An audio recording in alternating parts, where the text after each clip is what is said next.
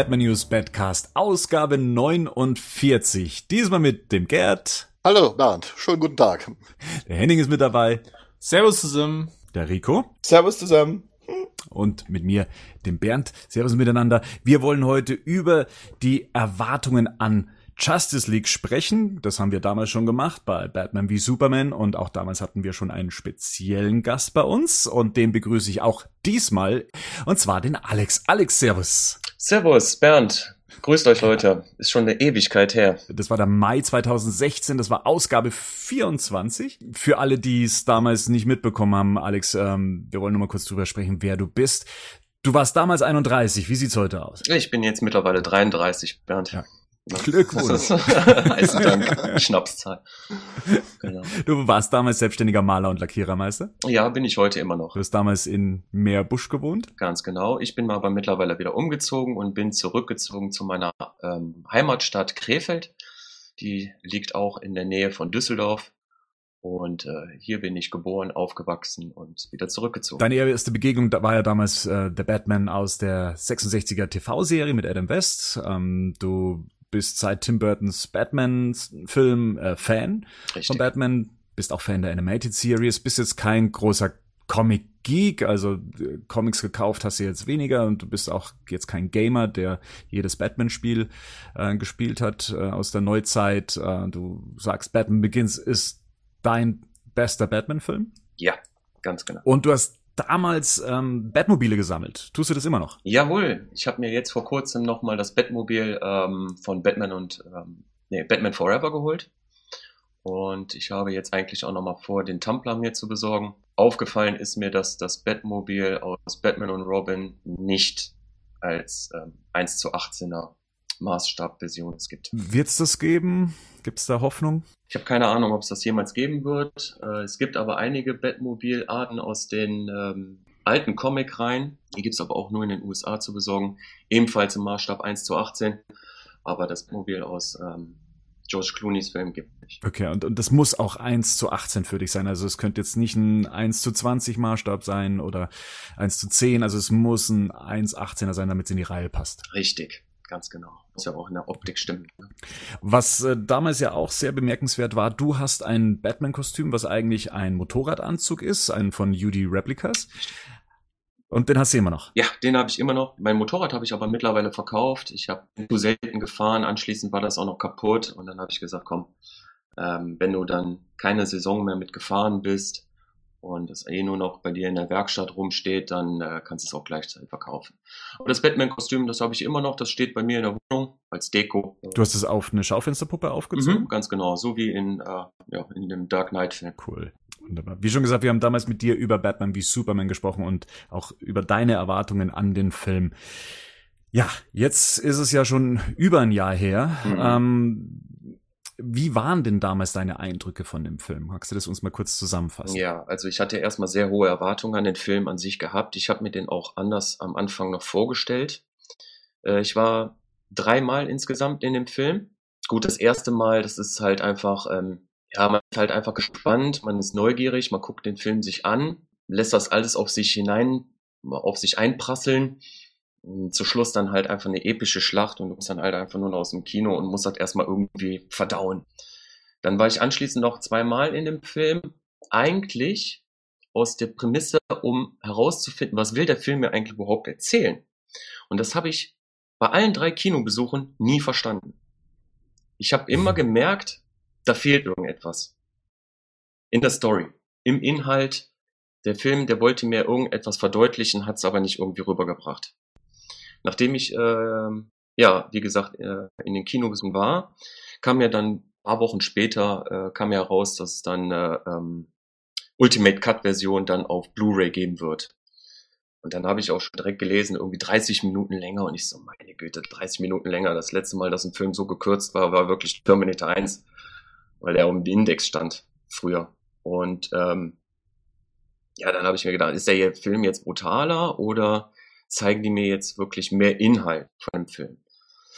Ja, und dann habe ich mir dann natürlich dann auch irgendwann die äh, Blu-ray geholt, ähm, habe den Film mir angesehen und fand ihn da inhaltlich natürlich runder und auch schlüssiger Also ein paar Szenen, die haben wesentlich mehr Sinn gemacht.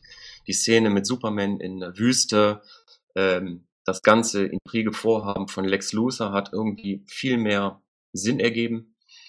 Aber es hat für mich, so aus heutiger Sicht, hat es den Film nicht wesentlich besser gemacht. Hm, heutige Sicht ist ein gutes Stichwort. Wie siehst du den Film denn heute? Also auf Rotten Tomatoes steht der Film ähm, aktuell auf. 22, äh, lass mich ne? nachgucken. Ja, 27 Prozent sind es inzwischen. Mhm. Ähm, ist das gerechtfertigt? Also jetzt auch im Nachhinein, wie stehst du Batman wie Superman gegenüber inzwischen? Fangen wir so an. Also der Film ist nicht schlecht, auf gar keinen Fall. Aber ich erkenne deutlich die Fehler des Films. Und zwar fühlt sich der Film zu stark in die Länge gezogen. Gerade erste drei Viertel ist für mich zu stark in die Länge gezogen. Und zu Schluss hast du eine ellenlange Kampfszene, Materialschlacht, ähm, CGI-Gewitter und das ist dann zu viel. Also wenn, man, wenn ich das jetzt vergleichen dürfte mit Wonder Woman, der Film hat's super gut rübergebracht. Er hat jedes Mal, äh, erzählt eine strikte Storyline. Dieser Film hat eine perfekte Balance zwischen Ruhepole und Action-Szenen. Immer wieder. Die Action-Szenen äh, Action holen mich ab und dann gibt es immer wieder Ruhepole in diesem Film, wo man wieder runterkommt. Und das hat Batman vs. Superman gar nicht. Das möchte ich auch mal gleich hier in die Runde fragen. Batman wie Superman, jetzt über anderthalb Jahre später, ist der Film eher in eurem, in eurem Eindruck, in eurer Kritik gewachsen oder eher schlechter geworden? Wie, wie seht ihr das? Ich würde mich da fast komplett Alex anschließen, glaube ich. Also ich würde jetzt nicht sagen, dass der Film schlecht ist. Das ist auch nicht das, wo, obwohl das hier manchmal so rüberkam. Ich glaube, als Ganzes ist der Film jetzt keine Vollkatastrophe. Wobei wir, okay, nochmal einen Schritt zurück. Wir reden über den Ultimate Cut. Immer wenn ich über diesen Film rede, spreche ich nur über den Ultimate Cut. Die Kinofassung habe ich komplett irgendwie verdrängt, weil äh, die habe ich A, wenig präsent und zweitens muss ich ehrlich sagen, dass der Film im Kino so stückhaft war, dass er da für mich auf jeden Fall wirklich deutlich an Qualität verloren hat. Beim Ultimate Cup muss ich sagen, der Film ist deutlich runder, der Film ist nicht wirklich schlecht. Ähm, ich, für mich ist er aber auch nicht wirklich gut. Also ich würde sagen, es ist so für mich mittelmäßig. Mir gefällt äh, vieles, was die Optik betrifft, habe ich ja schon oft gesagt, die Optik, die Atmosphäre, das, was Snyder für mich kann, das Visuelle. Trotzdem ähm, würde ich auch sagen, nach wie vor finde ich, ich kann verstehen, was der Film mir versucht zu erzählen und was der Film alles thematisieren will und welche Themen der Film alle aufgreifen möchte. Er schafft es aber zu selten, dass ich das als Zuschauer auch wirklich erleben kann. Und das ist für mich tatsächlich als Zuschauer ein Problem bei dem Film. Hm. Äh, Rico, 27 Prozent bei Rotten Tomatoes immer noch gerechtfertigt für Batman wie Superman oder hat sich das äh, jetzt in den letzten Monaten für dich geändert? Ach, ich, also ich fand die 27% schon immer nicht gerechtfertigt. Also 27% sind für mich andere Filme und selbst da müsste ich gucken. Also vor allem, weil es halt auch richtig viele Scheißfilme gibt. Ich weiß auch nicht, ich gucke den mir gern ab und zu noch an. Also bei Suicide Squad wäre ich eher dabei. Das, der, der finde ich, den, den, da haben wir echt besser drüber geredet, als ich ihn tatsächlich finde mittlerweile. Aber der, auch wie Henning schon meinte, der ähm, Ultimate Cut, finde ich schon ein Film, den man sich angucken kann.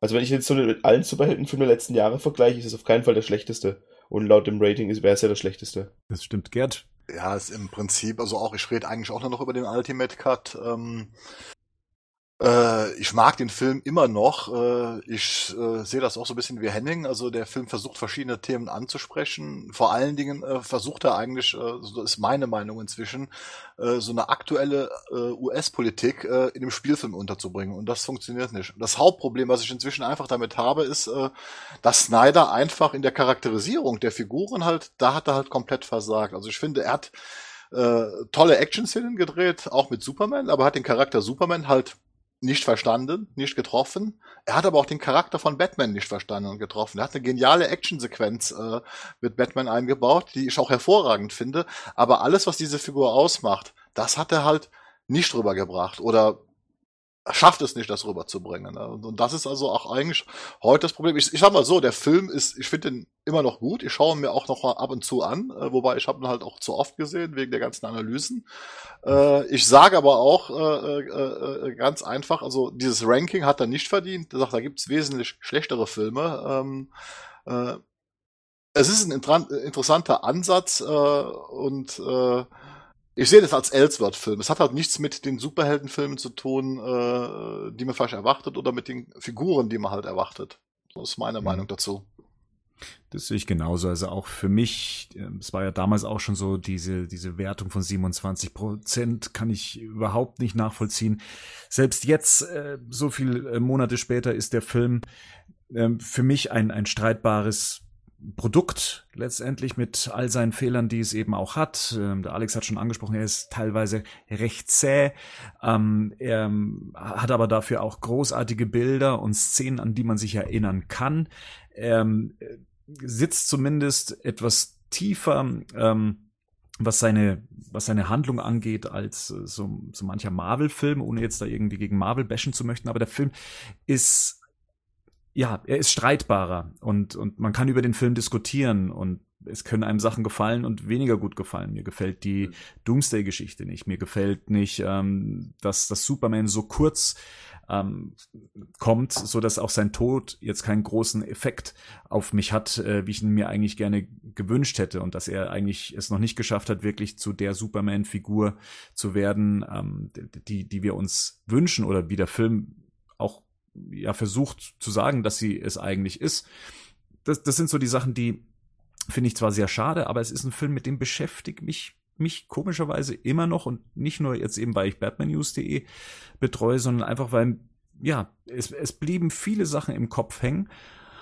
Und ja, das führt dann auch zu der Frage, Alex, welche Erwartungen hattest du denn nach dem Film dann eben an Justice League? Weil der Film ging ja zum Start des Films damals ja auch in Produktion. Ähm, hat sich dann da das Bild auf Justice League verändert oder ähm, hast du gesagt, ja, mach erst mal und dann schauen wir mal?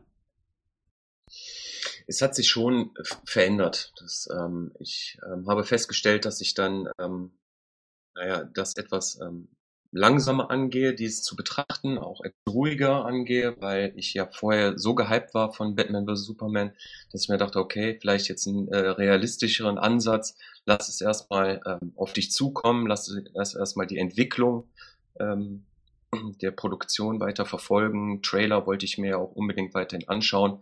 Ich war ja auch von einigen charakteristischen Darstellungen in äh, Batman vs. Superman auch nicht ähm, begeistert und von daher hatte ich schon ein bisschen Angst gehabt, dass jetzt ähm, ja die Justice League, ähm, ja, dass sie das vielleicht eventuell auch nicht wirklich gut hinkriegen würden. Ähm, nach den drei Trailern, die ich ja jetzt auch mittlerweile gesehen habe und TV-Spots und ATA, äh, ähm, AT&T ähm, Specials gesehen habe, bin ich wesentlich wieder positiver mhm. gestimmt. Was hast du denn generell verfolgt jetzt von dieser Produktion? Also wir sind ja hier bei Batman News und im Badcast immer ganz tief drin und wir nehmen Sachen auseinander, die wahrscheinlich die Hälfte der Menschheit überhaupt nicht interessiert, äh, was das Bildformat und so weiter angeht zum Beispiel. Ähm, wie, wie sehr verfolgst du so eine Produktion oder hast du äh, sie jetzt verfolgt?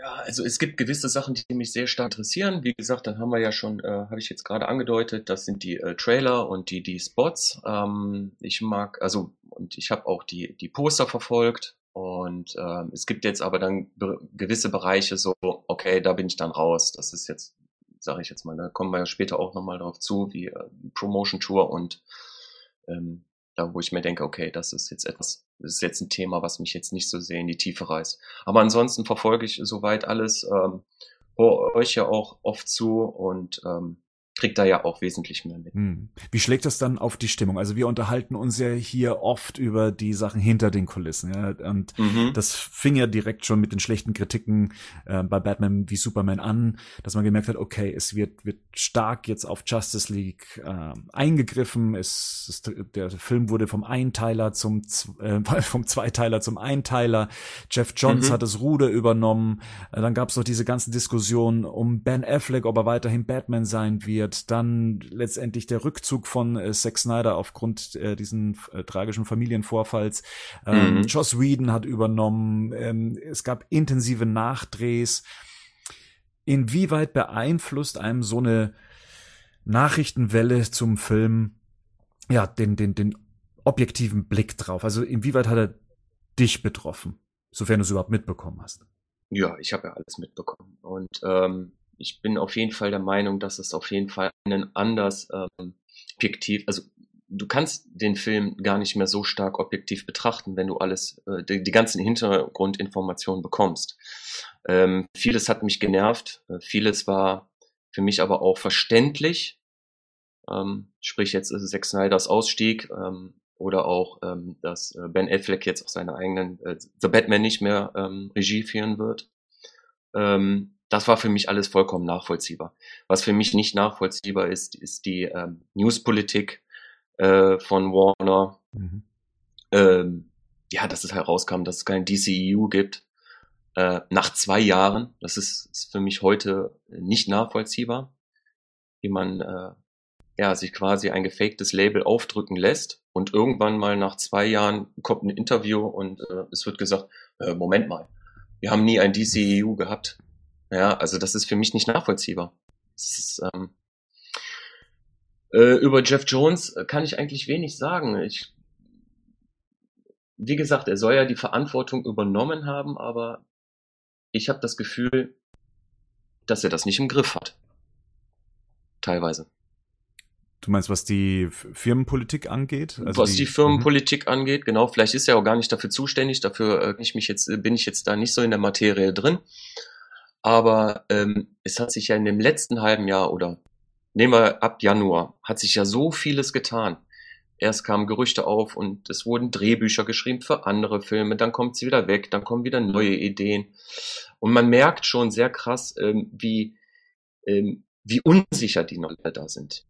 Die auch noch selber gar nicht wissen, welchen Weg wollen wir jetzt eigentlich einschlagen mit den ganzen Filmen. Wollen wir jetzt tatsächlich so ein Universum aufbauen? Ja, nein, machen wir so wie Marvel. Ich bin froh, dass sie das nicht tun.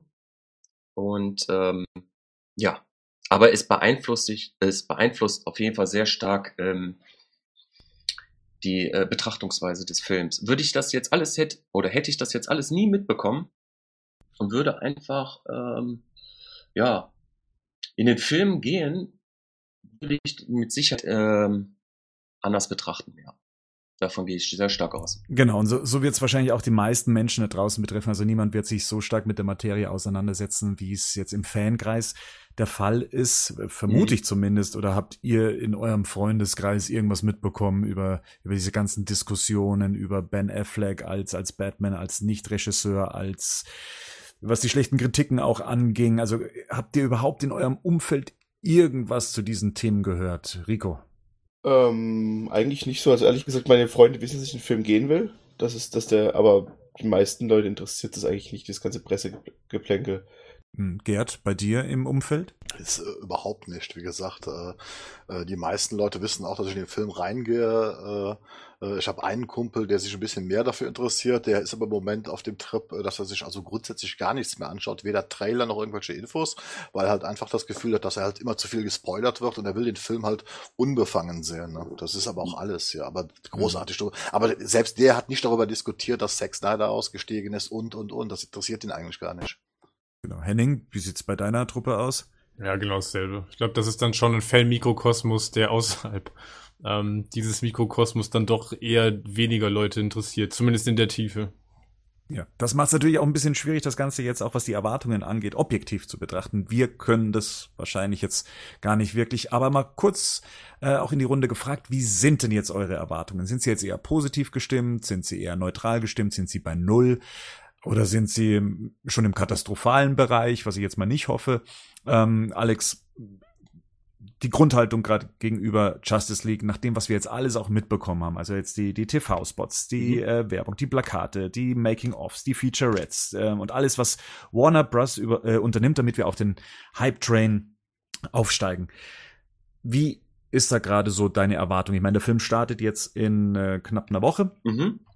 Wie ist da gerade so dein dein, deine Erwartung, ja. Ähm, also wie gesagt, ich, ich freue mich jetzt erstmal, dass ich ihn jetzt bald sehe. Da werde ich auch mit meinen Freunden ins Kino gehen.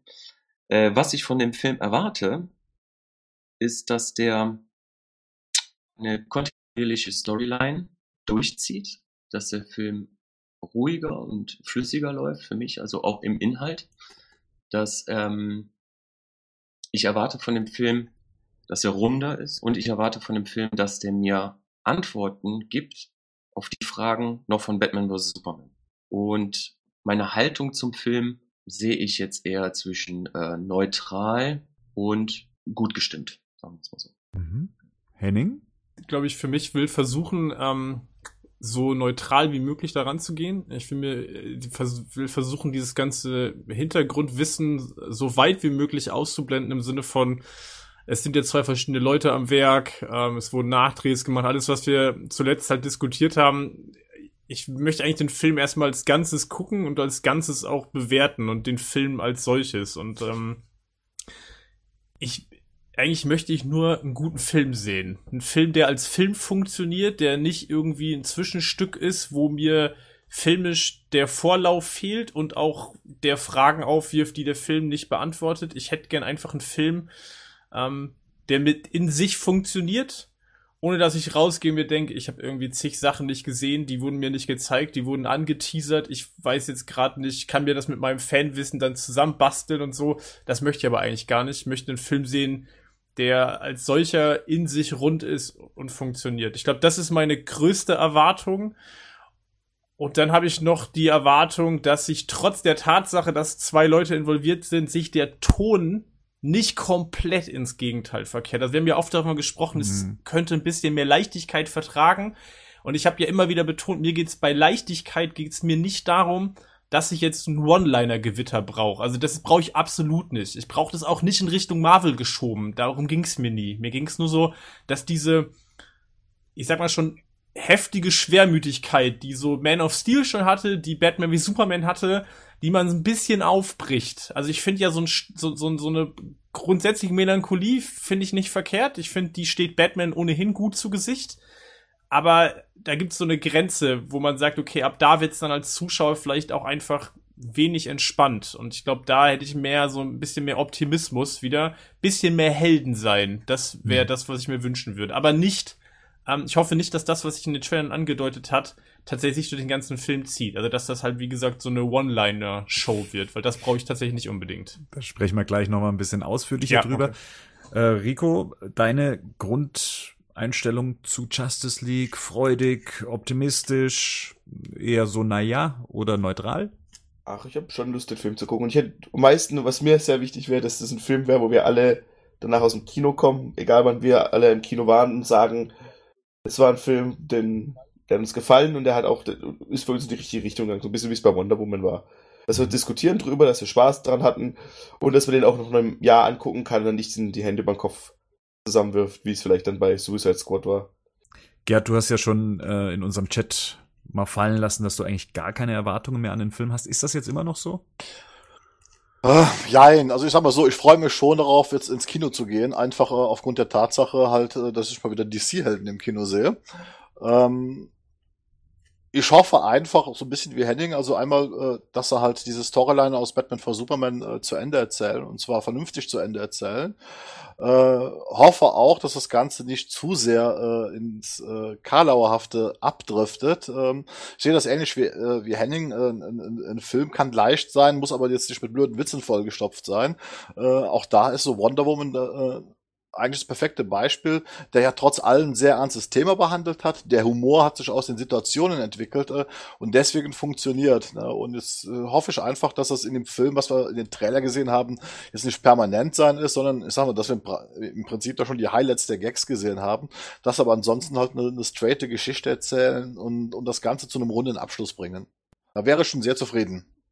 Mir geht's da genauso. Also ich freue mich drauf, wieder einen Batman-Film zu sehen. Also es ist kein Batman-Film, ja, das muss man sich ja auch immer wieder vor Augen äh, halten. Es ist ein Justice League-Film, der ist vom Ton oder muss vom Ton anders sein als ein als ein äh, schwermütiger Batman-Film. Das ist klar. Aber ich freue mich, die Figur wieder auf der großen Leinwand zu sehen. Ich freue mich auch wieder Ben Affleck in dieser Rolle zu sehen. Ich äh, freue mich auch die anderen Figuren zu sehen, äh, sie kennenzulernen äh, wie sie interpretiert wurden, Wonder Woman zu sehen. Darauf freue ich mich auch.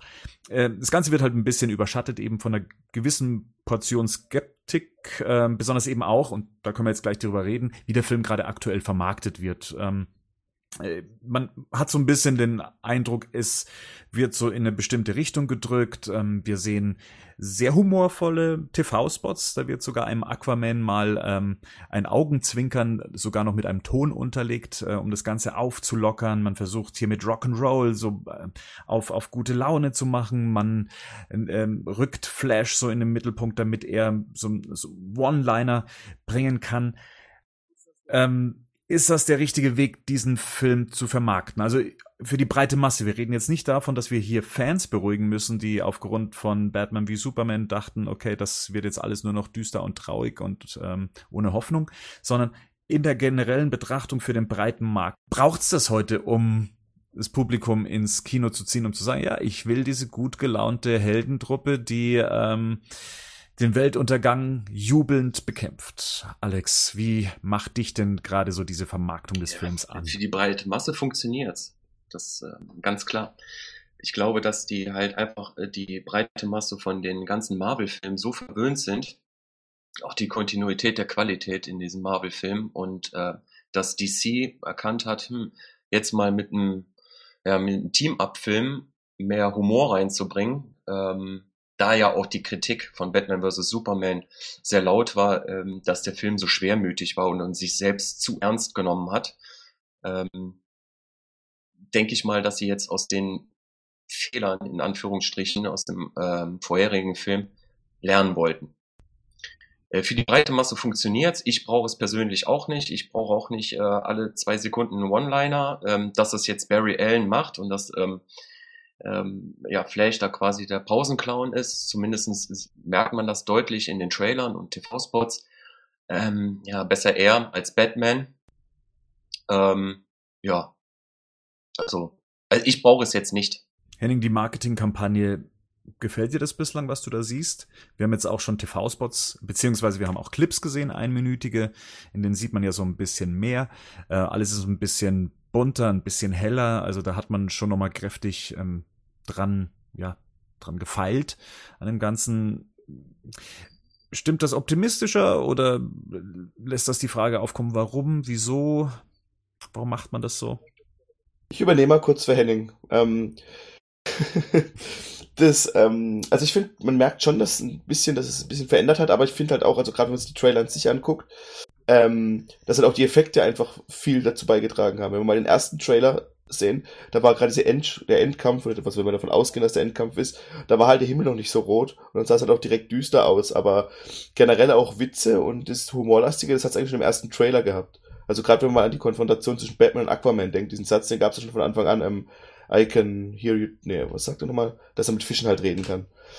Und deswegen finde ich die, ich, ich sehe schon, dass es einen Unterschied gibt und es dass auch Reshoots gab und aber vielleicht wurden einfach nur die Dialoge ein bisschen besser ausgefeilt, vielleicht waren die halt noch nicht so gut früher, aber ich glaube, die generelle Idee war schon, ähm, das so auch zu machen in Filmen. Das hieß ja auch von Anfang an so.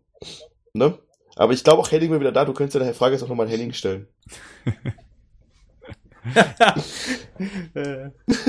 ja, Henning, was, was, was, was hätte ich dich fragen sollen? Das weiß ich ehrlich gesagt gar nicht. Wo warst du denn, Henning? Ey, Koff Koffein ne, und Wasser ist halt äh, nacheinander eine ganz äh, schlechte Kombination. Okay. Nee, die Frage ja. war einfach, ob die die Marketingrichtung, die Marketingausrichtung, wie sie gerade eben Ach läuft, so, äh, ja. ob das ja. äh, eben deinen Geschmack trifft. Äh, du hast ja schon gesagt, so One-Liner brauchst du jetzt nicht ständig, aber ist das, ist es ein guter Weg, der eingeschlagen wird, um die breite Masse zu erreichen? Ja, also das, ich, das, wäre noch okay. Ja, Alex hat das ja gerade auch schon gesagt. Ich glaube, für die breite Masse funktioniert absolut. Ich glaube tatsächlich, dass äh, die Strategie sieht für mich zumindest von außen betrachtet so aus, als ob man jetzt nach Batman wie Superman so ein bisschen jetzt auch in Wonder Woman jetzt so den, man, man riecht Lunte, so ein bisschen das Marvel-Publikum abgraben zu können. Und ich habe das Gefühl, dass die Marketingstrategie, gerade was die Trailer betrifft, so in diese Richtung auf jeden Fall ähm, gehen. Weil die unterscheiden, ich meine, okay, man, unter, man sieht immer noch einen Unterschied, aber ich glaube schon, dass der, dass der Schwerpunkt jetzt auch bei den Justice League-Trailern sehr auf dieses Humorige abgezielt hat. Und ähm, ich glaube schon, dass das so eine Richtung ist, die für die breite Masse und für die jüngere Zielgruppe, die gerade so ein bisschen durch Marvel und durch die Art der Marvel-Filme mit dem Superhelden-Genre sozialisiert werden, dass das, glaube ich, ganz klar darauf abzieht. Und ich glaube tatsächlich, dass das vielleicht sogar funktionieren könnte. Hm. Gerd, funktioniert das? Wird das funktionieren? Äh, hell sehen kann ich natürlich noch nicht. Ähm, Was? aber ich, ich, sag, ich sag mal so, das ist, wie Henning schon sagte, äh, diese Marketingkampagne ist natürlich definitiv auf das Marvel-Publikum abgestimmt. Äh, äh, wenn man das auch gerade mal vergleicht, jetzt äh, mit, mit dem letzten Tor, äh, die Trailer von Justice League, also bei allen Trailern ist ja im Prinzip bis auf den letzten nie großartig eine Story zu äh, erkennen zu wissen, sondern es waren einmal immer ein Zusammenschnitt bunter Bilder mit Gags. Äh, die ähnliche Marketingkampagne hat ja jetzt auch Marvel mit Thor Ragnarok gefahren, äh, indem man das wirklich äh, darauf beschränkt hat, ohne großartig eine Story zu erzählen. Und ich glaube auch, in der breiten Masse könnte das funktionieren in der Form. Ich muss ehrlich sagen, die Print-Marketing-Sachen gefallen mir äh, immer noch nicht. Ich finde äh, die ganzen Artworks halt furchtbar, wobei ich jetzt sagen muss, dass die sechs China-Poster, die man gemacht hat, ne, diese stilisierten, die fand ich sehr geil. Also die haben mir richtig gut gefallen. Äh, äh, Letztendlich muss man abwarten. Ich glaube allerdings auch, und das wage ich mal zu prophezeien, dass der Film in Deutschland einen eher schlechten Stand haben wird. Weil? Ganz einfach, äh, äh, weil äh, sagt Deutschland ist tatsächlich marvelisiert inzwischen äh, mit ihrem Vorsprung. Äh, äh, und letztendlich, äh, interessanterweise, die Leute bis auf Batman und Superman mit diesem ganzen DC-Kosmos immer noch nichts anfangen können äh, in, in der großen Form. Und ich bin mir nicht sicher, ob das Publikum jetzt wirklich schon bereit ist, jetzt einen DC-Team-Up-Film zu sehen, äh, wo ein Großteil des Publikums äh, die, äh, den halben Cast nicht kennt. Also äh, die Figuren, die damit spielen. Ja. Also trotz Big Bang Theory. Nee, also Deutschland wird da, glaube ich, einen schweren Stand haben. Also ich glaube, äh, wird hier nicht so gut laufen. Äh, Im Rest der Welt äh, hoffe ich, dass er einfach besser läuft. Auch so etwas, was ein bisschen auf die Erwartungshaltung von so manchem Fan gedrückt hat, war die offizielle Bekanntgabe der Laufzeit des Films. Also wir haben es hier mit knapp zwei Stunden zu tun, genauer eine Stunde, 59 Minuten, 58 Sekunden. Und für manch einen ist da gleich eine Welt zusammen. Das ist viel zu gebrochen. kurz. Das ist so kurz, ja. Das ist bestimmt so eine Scheiße wie Terminator, ey. Man muss dazu sagen, wir wurden äh, die letzten Jahre auch verwöhnt, was so eine Laufzeit angeht. Ähm, angefangen bei Batman Begins, ähm, über die gesamte Nolan-Trilogie, äh, Man of Steel, äh, selbst Wonder Woman. Das waren Filme, die äh, sich enorm viel Zeit äh, genommen haben, um ihre Geschichte zu erzählen. Und natürlich, wenn man dann erstmal liest, der Film ist zwei Stunden lang, äh, besonders bei so einem Aufgebot an Figuren, dass man sich dann schon denkt, wow, das äh, ist aber kurz. Ich meine, es ist nicht, es ist nicht extrem kurz. Ich, ich kann mich noch dran erinnern, als verkündet wurde, dass äh, Terminator 3 90 Minuten lang ist. Das ist so eine Komödienlänge, so eine typische. Und ich mir gedacht habe, boah, wie, was wollt ihr denn in diesen 90 Minuten erzählen an großer Story? Ähm, und, und für den einen oder anderen äh, ist das anscheinend so ein Hinweis auf die Qualität oder auf die, auf die Breite der Story, auf die Epicness des äh, Ganzen. Das kann ich verstehen. Aber ich glaube, was wir nicht außer Acht lassen sollen, ist, dass wir eigentlich jahrzehntelang Filme nur in diesem Zeitrahmen bekommen haben. Ne? 120 Minuten. Ich weiß gar nicht, wie es bei den Marvel-Filmen ist. Gehen die nicht auch äh, so um den Dreh rum, 120 Minuten? Die meisten. Gibt es da ja. überhaupt ein Ausuf eine ausufernde äh, Lauflänge? Avengers 1 und 2, die waren zweieinhalb Stunden halt, ne? also knapp zweieinhalb Stunden mhm. ungefähr. Aber die anderen Filme, glaube ich, bis hier. Und jetzt Guardians of the Galaxy 2 ist, glaube ich, auch zwei Stunden 20 äh, geworden. Aber die meisten sind sogar unter zwei Stunden. Ich glaube, Captain America und der erste Tor sind irgendwie mit 100 Minuten. Ne? Äh, ich bin mir aber nicht sicher jetzt im Moment. Aber ja. wo kommt denn die, was sagt denn die Lauflänge über die Qualität von dem Film aus? Rein gar du, du hast, du hast eine Geschichte zu erzählen. Eine Geschichte fängt irgendwann und hört irgendwo auf und dazwischen passiert halt offensichtlich irgendwas. Und wenn man halt dann einfach nur das erzählen möchte, warum soll man was dazu erfinden oder noch länger machen oder soll noch, es wird dauernd sich beschwert, dass die alten Filme zu viele Subplots hatten, die keinen Sinn gemacht haben, die nirgendwo hingeführt haben. Mhm. Jetzt versucht man vielleicht mal eine simplere Story zu machen, die wirklich nur von A nach B geht und halt wirklich nur eine, einfach die Charaktere zeigt, was die Charaktere sind und dann vielleicht einen eigenen Film noch, die ein bisschen noch ausufern lässt, die ja auch alle einen bekommen oder auch schon bekommen haben warum nicht einfach mal das nehmen als Grundlage und sagen, hey, guck mal, wir sind jetzt hier, wir schließen uns zusammen, besiegen das, dann gehen wir unsere Wege und überleben unsere, erleben unsere eigenen Abenteuer, wo ihr uns dann näher kennenlernt. Aber hier, wir sind schon mal da.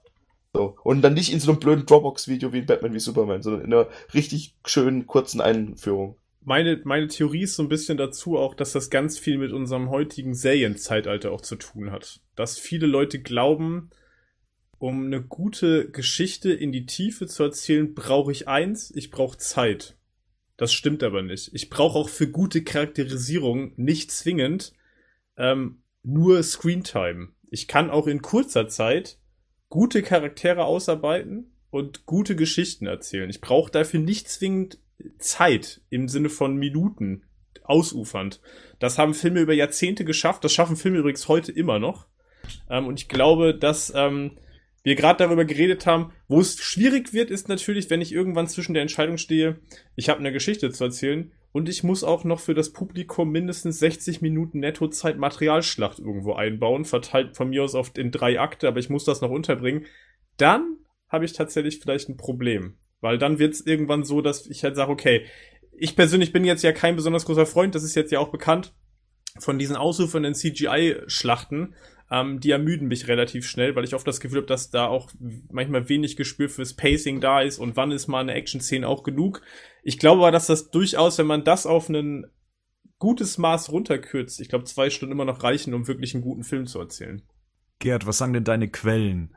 Ähm, Hättest überhaupt Material für für drei Stunden gegeben, wie sie es ja so manch einer wünscht? Nein, nein, nein. Es gibt also äh, de facto äh, ist es so gewesen, dass letztes Jahr im November äh, der äh, Workprint äh, fertiggestellt worden ist. Der war tatsächlich zwei Stunden 50 Minuten. Das heißt, da waren aber sämtliche Szenen äh, äh, mehrmals drin. Äh, das heißt, der Workprint ist ja nichts anderes. Da entscheidet der Regisseur und Cutter erst, welche Szene er für was benutzt. Äh, eine Insiderquelle hat mir also jetzt nochmal bestätigt, dass selbst äh, äh, eine längere Fassung, also der Film wahrscheinlich nicht über zwei Stunden 15 Minuten rauskommen würde. Also äh, Fakt ist, man hat wohl einen Handlungsstrang, ein paar Szenen rausge äh, rausgeschnitten. Äh, das ist halt der Lex Luthor äh, Deathstroke Handlungsstrang. Äh, das wird wohl nur noch im Film erwähnt, aber auch das ist wahrscheinlich ein logischer Prozess, der beim Schnitt halt einfach entstanden ist, weil man halt einfach festgestellt hat, wir brauchen die Szenen gar nicht. Es reicht, wenn wir Radio hören, dass Lex Luthor aus dem Knast ausgebrochen ist. Äh, wie der ausgebrochen ist, ist einfach nur ein Nebenschauplatz, äh, der den Film unnötig in die Länge ziehen wird. Also das ist also, und auch Zack Snyder hat von Anfang an gesagt, dass dieser Film kürzer kürzer und knackiger wird. Das also er hat nie gesagt, dass das ein drei Stunden Epos wird. Das stimmt. Ähm, ich kann mir gut vorstellen, dass da, wenn man so die Nachrichtenlage verfolgt hat, ähm, einerseits, dass der Film von ursprünglich zwei geplanten Filmen jetzt nur noch ein Film sein soll, dass man gehört hat, dass äh, eben Szenen rausgeschnitten wurden, dass Joss Whedon eben auch dazu kam, um dann eben diese Lücken zu füllen, die eben dadurch entstehen, wenn man bestimmte Story Storystränge rausnimmt, ähm, dass das dann irgendwie so den, den Eindruck hat, okay, man hat den Film irgendwie extrem runtergekürzt ähm, und, und ja, es, es würde nichts mehr übrig bleiben. Alex, hat die Meldung der Lauflänge irgendwas mit deinen Erwartungen gemacht? Hat's, ähm, warst du da auch erbost drüber? Hättest du dir auch einen längeren Film gewünscht, ohne ihn jetzt auch gesehen zu haben? Wie, was für eine Länge hättest du denn überhaupt von einem Justice League Film erwartet? Ich schließe mich da erstmal an ähm, Henning und Rico. Gerd ist raus. Tja, Gerd, deine Meinung ist halt scheiße. Ja, ich weiß. Nein, das war aber eine sehr technische ähm, ähm, Aussage von äh, Gerd. Äh, von daher kann ich dann äh, halt wenig zu sagen, aber vom reinen Gefühl her, also ich brauche keinen längeren Film, sondern ich brauche eine gute Story, ich brauche tolle Schauplätze, gute Schauspieler, tolle Charakteris mein Gott, Charakterisierungen und das ist das Entscheidende eigentlich in einem Film. Also, ähm, und dann brauche ich keinen drei Stunden Epos. Das ist so. Bin ich auch eigentlich ganz froh darüber, weil die meisten Kinostühle echt unbequem sind und ich lange Beine habe. Die Blase, ja, Alex, genau. Die Blase. Und die Blase, genau. Ja. Nein, ich schmeiße auch noch mal was im Raum und zwar. Ähm, du schmeißt was im Raum. Ja, also da habt ihr habt ihr's Poltern, Poltern gehört. Nee, also es ist einfach diese Diskussion, äh, die da bei den Fans, äh, äh, da hat Henning auf der einen Seite schon recht, das kann durch diese Seriengewohnheiten halt wirklich inzwischen auf die Zuschauer zutreffen, dass die halt einfach erwarten, dass halt Charaktere viel intensiver dargestellt wird. Auf der anderen Seite ein Oscar-Gewinner zum Beispiel, 1932 war der Kurzfilm äh, äh, The Music Box von Laurel und Hardy. Der geht 28 Minuten und der ist perfekt. So, das heißt also, die Lauflänge hat nie was mit der Qualität eines Films zu tun. Ich kann in einer halben Stunde einen tollen Film erzählen, ich kann in drei Stunden einen tollen Film erzählen. Ich kann aber auch 90 Minuten gefegte Langeweile erzählen. Ja. Ist es nicht so, dass das Drogenepos Dumbo ähm, nur knapp 60 Minuten geht? Ja. Aber die ganzen Disney-Filme sind doch damals immer nur so eine Stunde gegangen, oder? Ne, unterschiedlich. Also, also ich glaube, König der Löwen noch auch nur so 80 Minuten ja, oder sowas. Ist, ist, aber unterschiedlich. Aber ich glaube, da gehen wenig, also von den Zeichentrickfilmen gehen, glaube ich, sehr wenig über anderthalb Stunden, oder? Ja, ja. Jetzt gibt's ja das Gerücht. Wir machen hier ein Ausrufezeichen, das Gerücht. Es könnte wieder eine erweiterte Fassung auf Blu-ray geben. So, jetzt ist es so, wir haben gesagt, Batman wie Superman, das ist äh, die einzige Fassung. Ähm, und zwar, das ist die, die, ähm, die Ultimate Cut Fassung, die es für uns noch gibt.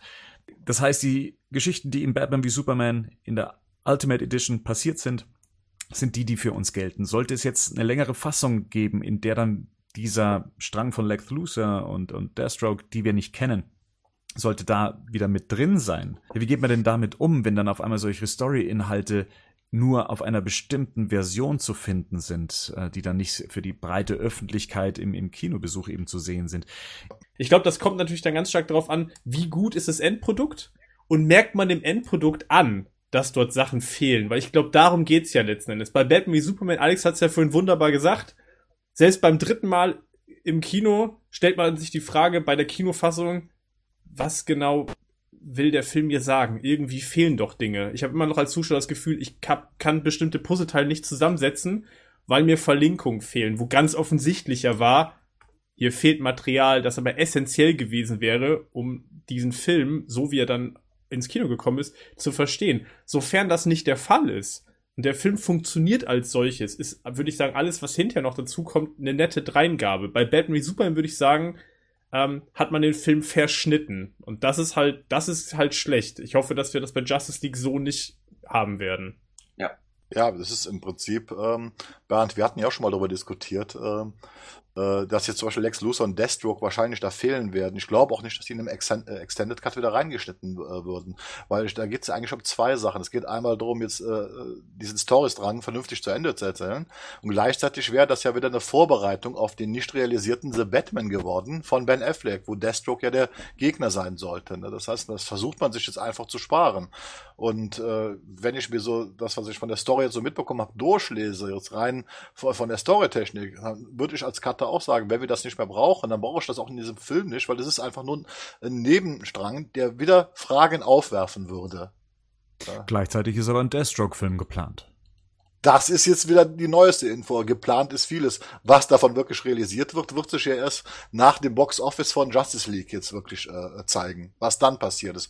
Da wird's interessant vielleicht entscheidet man sich halt im Nachhinein auch, dass man sagt, naja, wenn wir Deathstroke in dem Film platzieren und der hat dort irgendein, irgendeine Bedeutung, weshalb das da drin sein muss, dann lege ich mich für den eigenen Film natürlich auch wieder auf eine Richtung fest.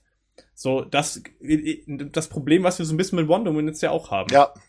Also das ist ja eigentlich dasselbe, was ich wieder mache. Ich setze die Figur in einen Film rein obwohl ich die, obwohl ich den Charakter einzeln noch überhaupt nicht etabliert habe, richtig. Und damit setze ich mir aber schon wieder quasi einen Meilenstein, an dem ich mich orientieren muss. Und wenn, wenn ich Pech habe, passt es hinterher alles nicht mehr zusammen, weil die Planungen für den Einzelfilm überhaupt noch nicht richtig konkret sind. Und bei Wonder Woman haben wir dieses Problem der Kontinuität jetzt ja auch. Also wo, wo wir ja jetzt ja klar irgendwie, wo die Meldung ja kam, dass man quasi die Kontinuität zwischen den Wonder Woman Einzelfilmen und Batman wie Superman so nicht herstellen wird können am Ende. Ich meine, das ist ja eigentlich das beste Beispiel für mich, dass man sich, dass das vielleicht nicht der richtige Weg ist, sondern es andersrum. Und da muss man halt sagen, da hat Marvel vielleicht dann an der Stelle den besseren Weg gewählt, tatsächlich erstmal zu überlegen, wie platziere ich die Charaktere einzeln, um sie dann quasi in, zusammenzuführen. Weil ich glaube, der andere Weg birgt halt einfach immer sehr große Risiken.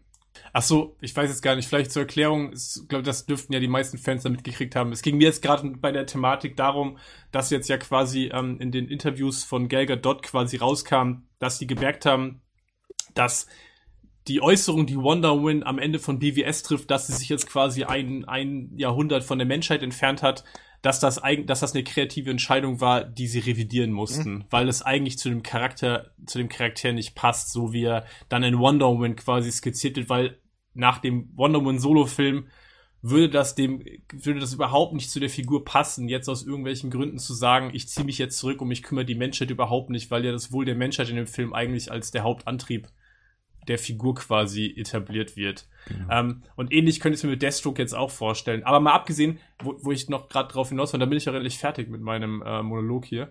Ähm, ich habe bei Deathstroke jetzt gerade überlegt, wenn ich ne, wenn ich da, wenn das eine Szene ist, die ich einfach rausnehmen kann, ohne das Fragezeichen zurückbleiben, dann ist es vielleicht letztendlich auch okay.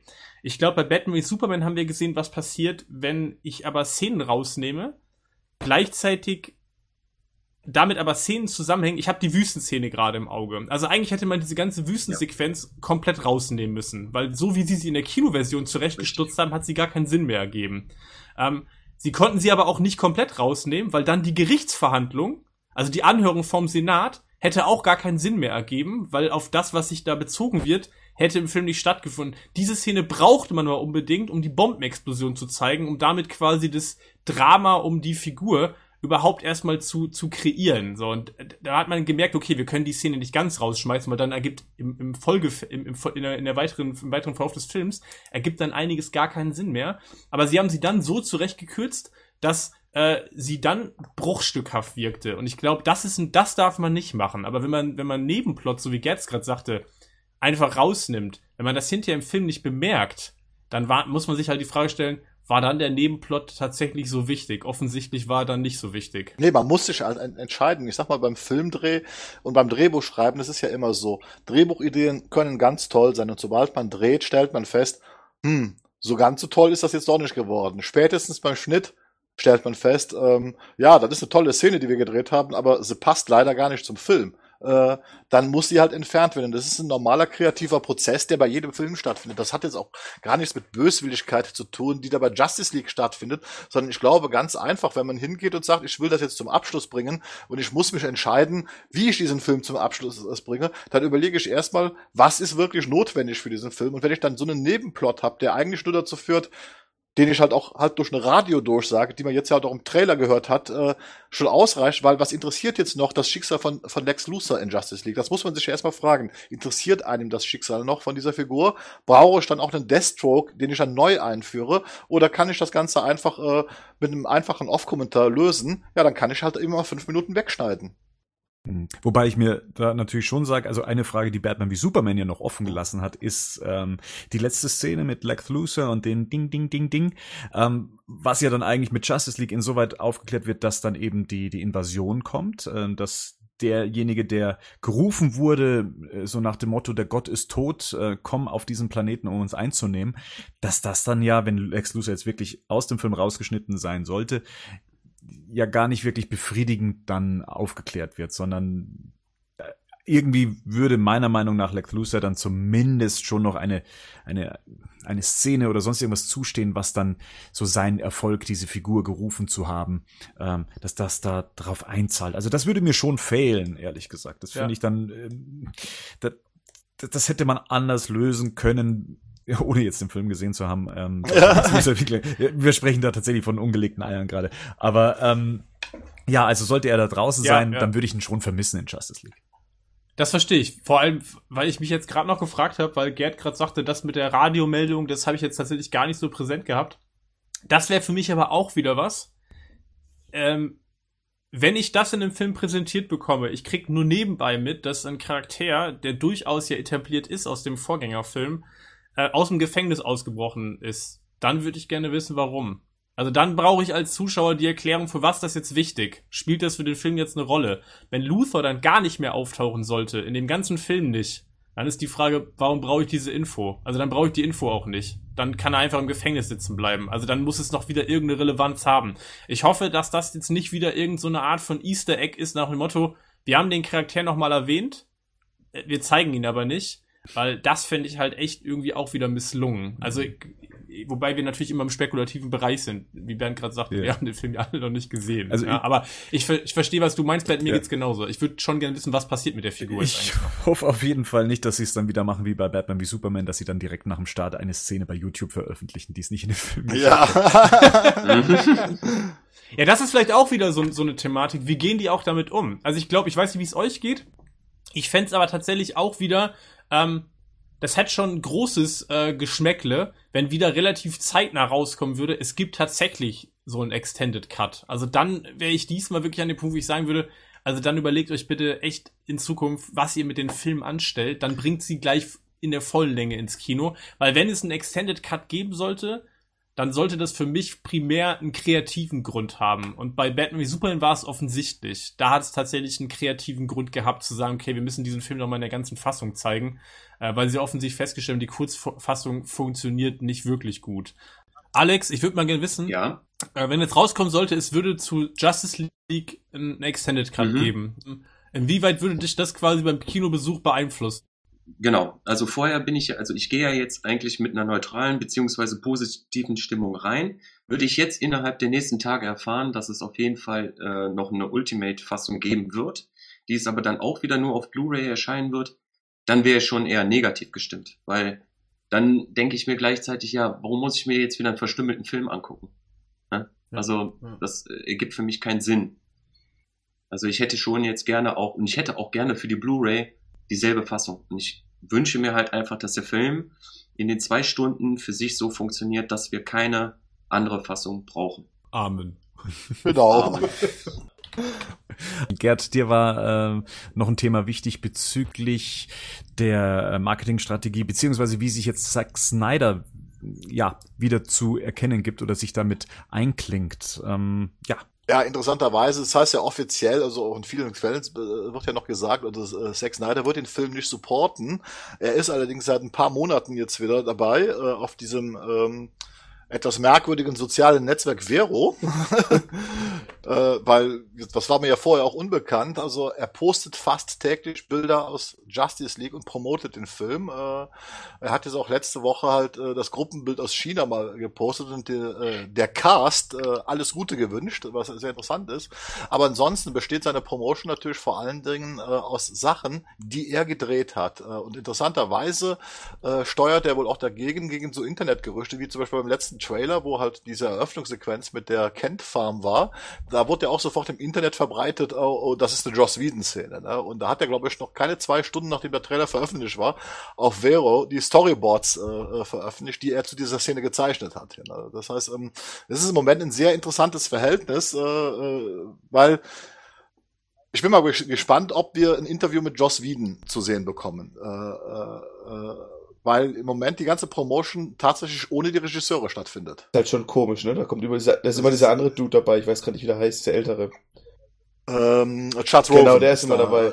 Aber sonst ja, irgendwie ist es schon untypisch für einen Film, dass kein Regisseur dabei ist. Meint ihr, das wird, ist, ist es nur das China ist oder ist es auch in anderen, oder, was sonst ist, also normalerweise hast du immer noch einen Regisseur dabei.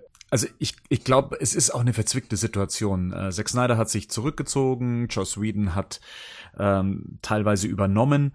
Äh, Joss Whedon ist nicht offiziell als Regisseur gelistet, auch wenn er die Nachdrehs gemacht hat. Er hat nicht den Credit als Regisseur, äh, wenn dann eben als Co-Autor. Ähm, wen will man da hinstellen, um über den Film zu reden? Und das kann dann entweder der Produzent sein oder halt eben ähm, Zack Snyders Frau, die eben auch Produzentin ist. Wenn Zack Snyder gesagt hat, ich bin da jetzt erstmal raus, auch was die Promo des Films angeht, dann, dann ist das halt eben so. Da muss man damit umgehen. Und so ist es ja eben gerade eben auch bei diesen ganzen Presseveranstaltungen, dass da eben Zack Snyder nicht mit dabei ist. Ich wollte noch kurz zu dem Thema mit äh, Vero und eben dem Zack Snyder Post äh, dieser speziellen Szene, also dieser, was ist das, äh, diese Kornfeld-Szene mhm. Ähm, aus dem Trailer angeht. Ähm, tatsächlich scheint die zwar von Zack Snyder illustriert zu sein, mhm. wurde aber, zumindest was die Kameraarbeit angeht, von dem Ersatzkameramann gedreht, da ja Florian Wagner, äh, Fabian Wagner, äh, da nicht mehr zur Verfügung stand, ähm, wurde die eben von dem Second Unit ähm, ähm, Kameramann gedreht. Und äh, das weiß ich, weil äh, Fabian Wagner bei, ich glaube, es war Instagram, ihn nochmal für seine Kameraarbeit gelobt hat, speziell was diese Szene betrifft. Mhm. Also vermute ich mal, dass es tatsächlich so ist, wie es im Vorfeld auch hieß. Es gab Szenen, die wollte äh, Zack Snyder noch drehen, hat die wahrscheinlich dann eben auch als Storyboard gezeichnet, wie er es ja immer gerne selber macht, äh, hat die Joss Whedon übergeben und hat die dann eben mit dem Second Unit ähm, Kameramann dann eben auch umgesetzt. Ja, wäre natürlich eine Erklärung dafür. Das ist, äh, das ist schon einfach vertragt im Moment. Ja, da bin ich auch gespannt. Wir merken es bei den Ausschnitten, die wir gerade schon ähm, zu Gesicht bekommen haben. Okay, die eine Szene, die scheint von Zack Snyder zu sein, die eine von ähm, Joss Whedon. Ähm, selbst bei der Aquaman-Begegnungsszene merkt man das. Äh, und wenn es auch nur für einen kurzen Schnitt ist, dass ähm, eben die Frisur von Ben Affleck nicht mehr so ganz passt oder die Kleidung dann eben aus einem anderen Winkel aufgenommen wurde. Das sind Details, das, das fällt dem breiten Publikum äh, nicht auf, das ist mir klar. Ähm, aber es wird bestimmten Leuten auffallen und äh, da wird eben mit dem Finger dann eben drauf gezeigt. Und selbst wenn es wir sind, ja. Dann zeigen wir mit dem Finger drauf. Dann zeigen wir mit dem Finger drauf. Und ja, es, es wird so sein. Also es ist ein sehr spannendes Experiment für mich. Ich bin ähm, eigentlich tatsächlich am meisten gespannt, was, was den Film betrifft, äh, wie dieses Experiment denn jetzt am Schluss auch aussieht. Wird man viel davon merken? Wird man ständig äh, da sitzen und denken, ah, die das ist jetzt eine Whedon-Szene, weil das war jetzt ein One-Liner, der noch mit rein musste oder hm, wie, wie äh, aufgedunsen sieht denn Affleck jetzt gerade in der Szene aus. Also ich hoffe, dass das nicht der Fall ist und dass das irgendwie noch so in ja, einen, einen guten Gesamteindruck letztendlich macht, aber spannend finde ich es finde ich's durchaus. Ich ähm, habe noch eine andere Frage, Bernd, an dich äh, bezüglich Joss Whedon, dass der also nicht so präsent ist. Ähm, wir haben ja jetzt gerade die letzten Wochen ähm, äh, dieses ganze äh, äh, Drama in Hollywood mitbekommen, inklusive sexueller Belästigung. Mhm. Ne? Äh, Weinstein, jetzt äh, Kevin Spacey, der gerade mal kurz vorm Aussteht, ne? mit, mit dem was passiert. Und es gab ja vor ein paar Monaten auch dieses Gerücht, dass auch Joss Whedon äh, zumindest von seiner Ex-Frau also äh, beschuldigt worden ist, dass er seine Position als Regisseur für solche Aktionen ausgenutzt hat. Könnte das nicht auch sein, dass Warner den ganz bewusst zurückhält? Also äh, das kann natürlich auch der, sein, dass der nicht äh, äh, auch noch in die Öffentlichkeit gerät, weil das wäre, glaube ich, wenn das jetzt noch passieren würde, das wäre ein absolutes No-Go äh, für den Film. Das, äh, ich, ich denke, Warner wird da tatsächlich ähm, sicher gehen und ich glaube, die Lösung, die sie jetzt gefunden haben, die ist okay. Ich, ich vermisse jetzt gerade keinen Regisseur, auch wenn ich gerne von denen Antworten haben wollen würde. Ich bin gespannt, es wird, wird in Zukunft ja auch weitere Filme mit Zack Snyder geben und dementsprechend wird es auch äh, Interviews mit Zack Snyder geben und ich bin gespannt, ob er irgendwann sich mal offen zu den ganzen äh, Sachen geben wird. Das hat er schon in der Vergangenheit gemacht. Ähm, er, schützt immer das Studio, aber gleichzeitig lässt er durchblicken, dass es hier und da gehapert hat. Und da bin ich gespannt, ob es da in Zukunft was äh, zu hören geben wird. Und ähm, wenn es auch erst in zehn Jahren sein wird. Ich äh, bin auf jeden Fall gespannt, was das Ganze angeht. Ich, ich glaube, also ich persönlich, ähm, um noch einen As Aspekt nochmal reinzuwerfen, ich glaube persönlich auch, dass das tatsächlich auch gut ist, dass sie das machen, weil ich glaube, was passieren würde, wenn Joss Whedon sich jetzt irgendwie zu dem Film äußern würde, jede Aussage, die der tätigt, würde ja abgeklopft werden, wo ist die Kritik an Snyder? Wo ist jetzt ja. der Ansatz? Weil das passiert jetzt ja quasi schon. Bei allem, was die Schauspieler äußern, egal in welche Richtung, wird immer geguckt, okay, ist da jetzt Snyder-Bashing drinne? Ist jetzt Kritik an Snyders Ansatz? Äh, bei allem, was du jetzt sagen würdest, das habe ich so und so gemacht, da würde sich gefragt werden, aha, okay, er hat es also anders gemacht, okay, das heißt, mit dem Ansatz vorher nicht zufrieden oder das ist jetzt eine Kritik an dem Ansatz. Ich glaube tatsächlich, dass egal wie du es machen würdest, ich glaube nicht, dass Joss Whedon sich vernünftig öffentlich äußern könnte, weil der müsste sich in einer Art und Weise diplomatisch äußern, dass man dann vielleicht auch sagen könnte, dann lassen wir es einfach. Mhm. Dann ist vielleicht besser, wenn er gar nichts dazu sagt. Dann lass die Schauspieler reden und da, finde ich, merkt man, selbst da merkt man schon, dass äh, ja auch alle Leute irgendwie mit der Lupe drauf gucken und alles unterm Brennglas betrachtet wird. Wo ist da jetzt quasi, äh, zu welchem Lager gehört man denn? Weil man, finde ich auch, das muss man vielleicht auch nochmal irgendwie gucken. Ich finde das im Fandom schon extrem, ähm, wie so Whedon und Snyder so auch irgendwie, in Konkurrenz gebracht werden. Ja. Wo ich mir denke, der Snyder hat sich den Whedon da selber ausgesucht, um das irgendwie zu machen. Ähm, vielleicht sollte man auch gucken, dass man das gar nicht so in Kontrast stellt unbedingt. Auch wenn die natürlich sehr unterschiedliche Stile haben, was äh, Filme, was das F Filmmaking angeht. Aber wisst ihr, was ja, ich meine? Absolut. Und, und man muss auch dazu sagen, es ist Pressearbeit, was die Herrschaften da machen. Es ist im seltensten Fall so, dass wir da irgendwie was rausziehen können, was nicht gerade eben schon vorher abgesprochen ist oder schon vorher irgendwie abgesegnet ist, dass man das sagen kann. Die Schauspieler ähm, sind ja meistens in einer Blabla-Situation. Das gehört einfach zum Spiel dazu. Ähm, Alex, du hast ja auch gesagt, du verfolgst diese Pressegeschichten auch nicht so wirklich. Ähm, weil da nichts rauszuziehen ist, was dich nicht interessiert oder weil du Angst hast, da irgendwas zu erfahren, was du nicht erfahren möchtest? Nö, weil mich das einfach gar nicht interessiert. Mich interessiert eigentlich das Endprodukt der Film und ähm, die Promotion Tour, das ist, wie du das selber gerade sagtest, bla bla. ähm, so sehe ich das ein wenig und äh, ja, ich hoffe halt einfach, dass die beiden Regisseure halt einfach ein gutes, einen guten Film abgeliefert Gute Partnerarbeit. Ja, ganz genau. In London finden ja äh, aktuell eben solche Presseveranstaltungen statt. Über zwei Tage hinweg wurden jetzt eben die Pressemenschen aus den USA eingeladen, sich dort den Film anzusehen und gleichzeitig gibt es das Presse-Junket und dann ähm, ja, gibt es auch noch, was dieses Junket angeht, anscheinend etwas, was sich äh, Warner Bros. jetzt von Marvel oder beziehungsweise Disney abgeguckt hat, und zwar jetzt mal die Presseleute zu umgarnen, sie zu verwöhnen. Es gibt ähm, tolles Essen, ähm, mehr, ähm, also ein paar Gängemenüs gibt's, äh, tolle Getränke. Mh, mm, jeder hat noch irgendwie eine Batman oder eine Superheldenmaske an den Tisch gelegt bekommen. Ähm, hier umschmeichelt die Presse, äh, umschmeichelt Warner Bros. diesmal die Presse, wofür Warner Bros. bislang nicht bekannt war. Denn wenn man den Gerüchten glauben mag, dann war es bei Batman wie Superman so, dass die Presse nicht so gut gestimmt äh, gegenüber Batman wie Superman war, weil man sie aus der Produktion komplett rausgehalten hat. Man durfte die Sets nicht besuchen. Äh, in die Kinos wurde man geschickt, ohne dass sie Popcorn oder was zum Trinken bekommen haben. Und dementsprechend, ja, äh, waren dann die Kritiker auch äh, schon schlecht gelaunt. Und so hätte sich auch mitunter erklärt, warum die Kritiken für Batman wie Superman nicht so gut ausgefallen sind. Das versucht man jetzt zu ändern, ähnlich wie es bei ähm, Marvel dann eben ist. Versucht man eine gute Stimmung aufzubauen, äh, die Leute so ein bisschen zu alkoholisieren. Ähm, sie mit gutem Essen zu nähren und dann auf eine gute Kritik zu hoffen. Henning, ich glaube, da steckt mehr dahinter.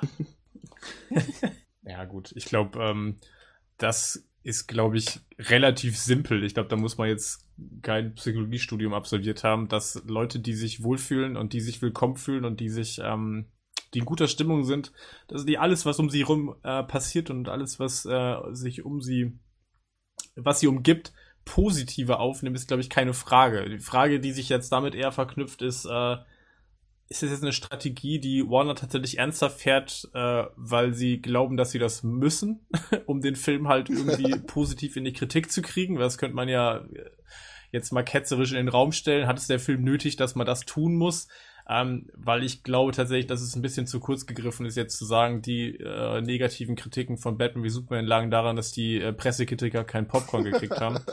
ähm, ich glaube, das ist vielleicht ein bisschen einfach, da machen sich vielleicht ein bisschen leicht. Ähm, aber natürlich ist es, ist es vom Studio aus clever. Also ich glaube, äh, schaden kann es sicherlich nicht, sagen wir es mal so. Ja, also würde ich mir vielleicht als Studio auch überlegen, ob ich es täte. Also im, im, im Umkehrschluss heißt, das hätten die damals bei den Presse-Screenings von Batman Batman vor Superman halt äh, an der Kasse jedem Reporter einen Joint in die Hand gedrückt, äh, hätten wir 100% Rotten Tomatoes Bewertung, weil alle breit gewesen wären oder so ähnlich. Aber ich habe, es geht Disney mein Film erspart bei so Sachen in den letzten Jahren, dass sie total zurückgefahren sind mit allen, dass es auch nicht mehr so feines Essen gibt, sondern dass es einfach nur so ein paar Snacks gibt, die man halt sich nehmen kann, dass es immer weiter zurückgefahren ist. Zumindest habe ich gehört, dass Disney inzwischen ähm, bestimmte Zeitungen ausschließt aus ihren Pressescreenings, wenn die etwas zu schlecht über den, über die Machenschaften von Disney. Aber Disney kann es halt auch leisten, ne? Eben, das, äh, ja. Ich glaube eh, dass in zehn Jahren alles Disney gehört einfach, dann ist einfach alles das Gleiche. War doch schon mal im Gerede, dass Disney beinahe DC gekauft hätte. Ne? Ich finde es nicht schlimm. ja, es, es gilt immer noch das Embargo. Also aktuell jetzt bei der Aufzeichnung dieses äh, Badcasts ist es so, dass das Embargo noch gilt, was noch nicht gelüftet ist. Man, man äh, geht gerade davon aus, dass wenn genügend positive Stimmung bei diesen Screenings vorherrschten, dass dann dieses Embargo früher gelüftet wird und man dann eben ähnlich wie es bei Wonder Woman eben der Fall war, dann schon mit ja Social Media Stimmen rausgehen kann. Aber bislang dürfen eigentlich die ganzen äh, Kritiker noch kein Pieps von sich geben. Der eine oder andere macht es allerdings dann doch. Ähm, zumindest ähm, schreiben viele, dass sie unbedingt über Justice League sprechen wollen. Ähm, man weiß nicht aus welchen Gründen. Ähm, ob eben aus negativen Gründen oder aus positiven Gründen. Der ein, ein oder andere reichert es aber noch mit einem symbolischen Herz an. Das heißt, ja, ähm, vielleicht wird es nicht ganz so schlimm, ähm, wie vielleicht viele befürchten. Ähm, zumindest ist der Tenor so, es ist kein Man of Steel, es ist kein äh, Suicide Squad und kein Batman wie Superman. Es ist allerdings auch kein Wonder Woman, sondern es befindet sich irgendwo in der Mitte. Das kann man, glaube ich, so gerade ein bisschen aus den aus den Stimmen herauslesen. Ähm, wir haben das letzte Mal äh, bei Batman wie Superman schon gefragt, würde das, äh, gibt das irgendwie eurer Stimmung was mit, eure Erwartung an den Film? Äh, stimmt es euch positiver oder sagt ihr, das ist für mich völliger Mumpitz bislang. Also äh, ich brauche meine eigene Meinung. Wie, wie sieht's da Also ich muss schon sagen, ich würde auf jeden Fall diesmal Rotten Tomatoes mir nicht mehr angucken unbedingt. Was schwierig ist mit euch, weil ihr dann, sobald die, die sobald es gelüftet ist, dann hier die, die, die Nervosität losgeht und ihr äh, dann dauernd den Browser, gerade du, Bernd, dauernd den Browser aktualisierst, um neue Kritiken reinkommen, aber das würde ich vielleicht ehrlich gesagt weglassen, weil das war, das war schon immer so ein Bummer, so ein bisschen so die letzten Male, ne? Wenn du halt, wenn du halt guckst, dass dann hier irgendwie, was, wo war Suicide Squad bei irgendwie 25% oder sowas? Ja, ist aktuell bei 26. Ja, das war dann ja. irgendwann schon, da haben wir dann schon gesagt, das, das hat uns halt allen noch so in der Seele wehgetan, weil wir halt auch so viel, also gerade du halt auch, aber wir auch ein bisschen mit den Podcasts, Lebenszeiten, die ganzen Sache da gesteckt haben. Und dann wird's halt so verrissen von allen als Scheiße tituliert, das ist halt schon irgendwie ein bisschen blöd. Aber generell, ja, ich versuche das so, also trotzdem hatte ich Spaß an den Film, also vielleicht gerade als Trotzreaktion. Naja. Henning?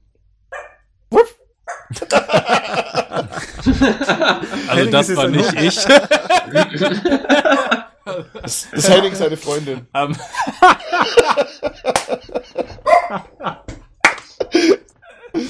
Sei jetzt ruhig, Krypto! Sei jetzt ruhig! So. so, jetzt, Mann, ey. Immer diese kryptonischen Hunde. Ähm, ist aber auch scheiße, wenn die die Türen selber aufmachen können. Ist wieder so eine Tür kaputt. Egal. Ähm, so. Äh, wo waren wir gerade?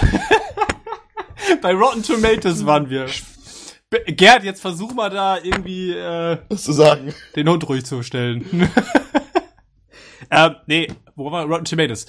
Ähm, boah, ich also ich würde mir am liebsten, ich nehme mir vor und ich würde am liebsten die Kritik nicht lesen. Ich weiß jetzt schon, dass das ein sinnloses Vorhaben ist, weil ich äh, werde nicht drum rumkommen. Äh, ich weiß jetzt schon, dass ich das am Mittwoch nicht in die Vorpremiere schaffen werde, weil ich die Woche unterwegs bin arbeiten. Ich schaffe das erst am Freitag dann ins Kino. Und ich kann mir ehrlich gesagt gerade nur schwierig vorstellen, dass ich das aushalte, gar nichts dazu zu lesen. Ähm, aber ja, es hat auf jeden Fall Einfluss. Ich glaube, da sind wir uns einig. Es war das letzte Mal so, dass äh, da ja an dem, ich glaube, das war am selben Tag, wo die Deutschlandpremiere war, kamen dann die Kritiken. Ne, das war glaube ich der gleiche mhm. Tag noch an dem Mittwoch. Ja. Ja. Und das hat Morgens, schon, ne? also das hat schon Impact gehabt. Ja. Also ich weiß, dass wir da uns unterhalten haben, das hat schon runtergezogen. Also dass man so dachte, wow, mhm. was, was war, was, ja. was kommt da jetzt für eine Katastrophe heute Abend? Und wie gesagt, ich versuche das diesmal zu vermeiden. Ich bin mir aber relativ sicher, dass es nicht klappen wird. äh, Alex, nach unserem Erwartungsgespräch damals, ähm, dann kam ja dann wenig später eben diese Rotten Tomatoes Geschichten, wie es äh, der Henning gerade eben schon erzählt hat. Wie hat dich das denn damals beeinflusst? Hat dich das auch runtergerissen? Total. Ja, absolut. Ich habe das morgens, glaube ich, ich kann mich noch dran erinnern, in der Küche um halb sechs oder um sechs Uhr habe ich die ersten Kritiken gelesen und, äh, ich war ja dann auch abends im Kino und das hat mich schon dann echt äh, negativ gestimmt. Also da habe ich dann auch gelesen, mein Gott, dann diese die Rotten Tomatoes 27 Prozent, da habe ich mir auch gedacht, das kann ja nicht wahr sein. Und das hat mich schon sehr stark beeinflusst. Mhm. Ich werde das diesmal natürlich dann auch wieder, ich werde auch wieder die Kritiken wahrscheinlich vorher lesen und ähm, ich, ich kenne mich selber, ich spoilere mich sehr, äh, auch gerne selber. Ähm, ich hoffe nur, dass das Drei-Gänge-Menü für die Kritiker äh, so gut war, dass es zumindestens über Man of Steel ist. Ja. ja, ja, Selbstgeiselung ist unter Fans sehr verbreitet. Das äh, kann ich auch für mich nicht ausschließen. Also natürlich werde ich gucken, was, was dann letztendlich die Rotten Tomatoes äh, Bewertung angeht. Es ist halt eben auch spannend. Ja, es ist, wir waren so verwöhnt ja. mit der Dark Knight äh, Trilogie. Äh, wir konnten uns eigentlich überhaupt nicht vorstellen, dass man so schlecht abschneidet. Und bei Suicide Squad war es dann äh, genauso, wo man dachte, wow, die Trailer machen so viel Bock, die Ausschnitte machen Bock und dann ähm, kommt so ein Bock Mist dabei raus. Ähm, und Wonder Woman war dann das genaue Gegenteil, 92 Prozent aktuell. Mhm. Wo glaubt ihr denn, wird sich jetzt Justice League oder was wünscht ihr euch? Wo wird Justice League sich einordnen. Wir haben den Film nicht gesehen, das ist klar, es hat alles keine Grundlage, aber so von dem her, was man bislang gesehen hat, von, des, von dem her, was man gehört hat, wo würdet ihr den Film ähm, einordnen? Wo wird man am Schluss landen? Zur Übersicht äh, vielleicht. Wünschen oder glauben? Äh,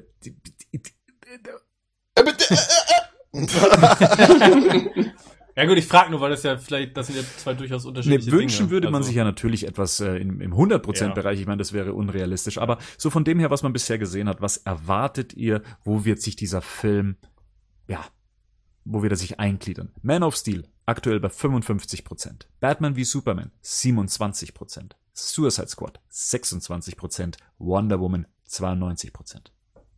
Ähm, ich hätte gern 78, weil es dann dreimal so gut ist wie Suicide Squad. Das, ist schon mal was. das macht auch Sinn. Oder? Total. Das dürfte auch nicht so schwierig werden. okay. Ich hätte jetzt auch gesagt, ich hatte gerade hatte gerade 70, bevor du 78 gesagt hast, habe ich 70 im Kopf gehabt. Ich hätte gesagt, der, der wird sich irgendwo zwischen Man of Steel und Wonder Woman ein, einpendeln. Ich glaube aber, ich hätte jetzt sowas um die 70 Prozent gesagt. Mhm. Mhm. Ich bin bei 64 Prozent. Nehmen wir mit, der, der Alex sagt 64, okay. Das ist schon ein bisschen Mhm. tief gestapelt. Also woher kommt, woher kommt der Wert? Der kommt halt einfach, weil ich mir jetzt, ähm, weil, ich jetzt einfach keinen Hype machen will. Also äh, ich möchte keine unrealistischen großen Erwartungen haben. Ich möchte und dann vielleicht doch später enttäuscht zu werden. Vielleicht ist das auch noch eine, eine kleine Kränkelung von, von dem Vorgängerfilm.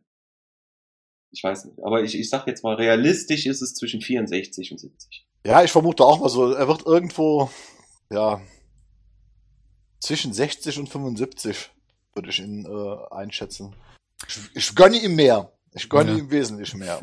Ja, das ist ja keine Frage, ne? Also das ist ja, Ja. keine Frage. Ja, ich bin da so irgendwie am oberen 60er Bereich, also 69, 72. Ich glaube, ab 70 ist es fresh. Ähm, kann das sein? Ähm, und ja, also ich, ich glaube so, der, ich sag mal 69. 69. Ja.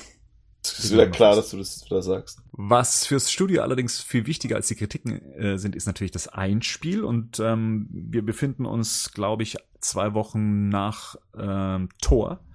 Dann mit äh, Justice League im Kino äh, in den USA und auch bei uns. Mm, 70. 70 Millionen 70 Millionen Dollar. insgesamt. Ja, insgesamt. Oh, Alter. Ab da, ab da, ab dann ist fresh. Nein, okay. Äh, sorry, sorry, sorry. Ja, äh, ich nehme Ja. mal die 70 Millionen fürs erste Wochenende. Danke, Henning. Nee, also tatsächlich, Ja, okay. was, was glaubt ihr denn? Also so von dem her, wo sich der Film gerade befindet, also äh, eben in dieser, in dieser Zange von äh, Thor und dann eben Star Wars. Was, was packt der Film am ersten Wochenende und was wird der Film insgesamt einspielen, weltweit? Erstes Wochenende, Bernd, kannst du die Zahlen nochmal von den anderen kann Filmen ich. Also Man of Steel hat am ersten Wochenende 116 eingespielt, Millionen. Batman wie Superman 166. Man muss aber sagen USA. Also es ist USA, ja. klar. hm. Suicide Squad 133 Millionen. Und Wonder Woman nur 103 Millionen. Ähm, Man of Steel hat insgesamt weltweit 668 Millionen eingespielt. Batman wie Superman 873 Millionen. Suicide Squad 745 und Wonder Woman 821 Millionen ist damit jetzt auch äh, der erfolgreichste Superhelden-Origin-Film. Inflation mal nicht mitgerechnet. Ja, ja, Glückwunsch an Wonder Woman. Verdient. Genau. So sieht's aus, Herrschaften. Ähm, und jetzt eben die Frage am ersten Wochenende, was wird Justice League einspielen? Eine Milliarde Dollar. Nee, ähm, ähm, ich würde sagen 153 Millionen Dollar. Mhm. Henning? Ich überlege gerade noch. Hm, Ich hätte jetzt auch mal. Ich, 150 hätte ich gesagt. Mhm. Alex? 145. Okay. Gerd? 130 Millionen. 130. Ja. Okay. Puh. Bernd? Ähm, ich glaube 160 Millionen. Also ich könnte mir sogar vorstellen, dass er vielleicht so ein bisschen mehr Buzz als als äh, Batman wie Superman äh, bekommt, eben durch den Erfolg von Wonder Woman, ähm, dass Batman immer noch eine sehr beliebte Figur ist und die Leute halt auch eben sehr schnell vergessen und äh, das Event wegen ins Kino gehen. Deswegen, ich gehe von 160 Millionen aus am ersten Du, Wochenende. du Bernd, aber du weißt schon, dass an dem Startwochenende diesmal in Amerika äh, kein freier Tag ist, den wir halt bei Batman vor Superman damals hatten, wo es denn der schon am Donnerstag gezählt worden ist und ich glaube auch bei Mhm. Wonder Woman. Und ich glaube, Justice League startet jetzt im normalen Fenster. Heißt gar nichts mehr heutzutage. Ich bleib bei den 160. Alles klar. Ähm, Gesamteinspiel, gleiche Runde wieder. Rico, 953 Millionen. also knackt nicht die Milliarde. Mhm. Ähm, Henning, Ähm, mehr als BWS auf jeden Fall, aber ich glaube auch, dass die Milliarde nicht geknackt wird. Okay. Alex, was glaubst du? Die Milliarde knackbar oder nicht? Nein, ich schließe mich da Rico und Henning an. Äh, ich würde auch sagen zwischen äh, 900 Millionen und kurz vor einer Milliarde. Mhm. so darum. Gertie? Zwischen 750 und 800. Was? Ja, weil ähm, ich, ich, ich, also ich mache mal Prognose ist ganz einfach. Der wird äh, eine sehr starke erste zwei Wochen haben. Der wird aber im Ausland, also nicht in Amerika, wesentlich schneller abfallen als in Amerika selber. Weil ich einfach äh, nicht das Potenzial sehe, dass er die Beliebtheitsskala eines Marvel-Films äh, im Ausland erreichen wird, also auch in Deutschland nicht. Äh, und er hat auch nicht dieses Frauenthema wie bei Wonder Woman, was Wonder Woman, glaube ich, äh, im Ausland und auch in Deutschland zu diesen hohen Einspielergebnissen verholfen hat. Wobei das gerade in den USA recht hoch war, ne? Auch, es war auch sehr hoch in den USA. Aber Wonder Woman, wenn man die Zahlen mal vergleicht, ich glaube, Justice League ist einfach eine Marke, die ist jetzt ganz neu, ist also, also nochmal ganz neu und ich denke mal ganz einfach, also, also hier in Europa wird der Film außer, außer glaube ich, England ein schlechter abschneiden als ein Batman vor Superman, dass es einfach die bekannteren Figuren waren. Also ich glaube, der Film wird 850 Millionen einspielen, so um den Dreh rum, einfach weil das Zeitfenster nicht groß genug ist. Ähm, bei Batman wie Superman hatten wir ja auch noch einen sehr günstigen Start in einer Zeit, in der keine großen Blockbuster liefen. Ähm, wie gesagt, wir haben hier so ein bisschen Tor davor und wir haben Star Wars äh, hinterher. Das heißt, im Film bleiben vier Wochen in etwa, ja. ähm, um eben äh, mächtig viel Geld einzuspielen. Und ja, ich glaube, durch dieses enge Zeitfenster wird es nicht ganz für die äh, Milliarde reichen. Und aber 900, ja, sehe ich schon, sehe ich schon im denkbaren Bereich. Ähm, ja, also ich sag mal so zwischen 850 und 900. Genau. Glaubst, also glaubst du mehr als BWS? Ja. Ich meine, gut, das liegt, BWS liegt jetzt genau dazwischen, ne? zwischen den 850 und den 900, mhm. aber mehr als BWS? Ich glaube ja. Also ich glaube einerseits durch die ja. äh, anders gefahrene Marketingstrategie, durch ähm, ja eben der, der zahlreichen Figuren, wo eben eine Wonder Woman und ein Batman mit dabei ist. Ja, dass es eben der erste Justice League Film überhaupt ist, wo, glaube ich, sehr viele amerikanische Fans zumindest drauf warten. Ich meine, Fans stürmen das Kino so oder so, das ist klar. Aber das sind eben Figuren, da glaube ich, sagt der Zuschauer, die will ich jetzt mal auf der großen Leinwand sehen. Mm, und ja, rechne erstmal damit, dass der Film gut einstartet und auch über seine Laufzeit, sofern er denn eben auch, sagen wir mal, gut zu konsumieren ist, dann eben auch gut laufen wird. Ich bin auch gespannt, wie sich äh, China und Japan und so weiter dann äh, auf den Film auswirken werden, was das Einspielergebnis angeht. Da bin ich, bin ich auch sehr gespannt. Pro Figuren, The Flash darf wir ja zum Beispiel auch nicht vergessen. Ich glaube schon, dass der Bekanntheitsgrad durch die Serie, ähm, auch wenn die nichts mit dem Film zu tun hat, zumindest ist die Figur jetzt nicht mehr so unbekannt, wie die vielleicht noch vor fünf Jahren gewesen ja. wäre. Also ich glaube, das wird auch nochmal ein Faktor sein. Also von dem her, ich bin da finanziell zumindest, glaube ich, ähm, bin ich gut gestimmt. Ich bin mal gespannt, was es dann wirklich wird, wenn wir uns dann damit darüber unterhalten. Ja. das wird lustig. Bei der Filmbesprechung, oder? Damit steigen das, wir Das wird lustig ein, werden. Wenn wir den ja. besprechen, dann machen wir Zahlenvergleich. Wobei, da ist ja noch nicht fertig nee. gelaufen, wenn wir den besprechen. Nee, ja, nee, ich sag mal so, meistens ist, wenn mit den Startwochenende, äh, wenn die Zahlen so ungefähr die Prognosen von den Startwochen erreicht werden, werden meistens auch die Endprognosen erreicht. Das ist interessant. Also zumindest bei den Analytikern. Ja gut, wenn wir für den Extended Cut nochmal zusammenkommen. Ja. ja.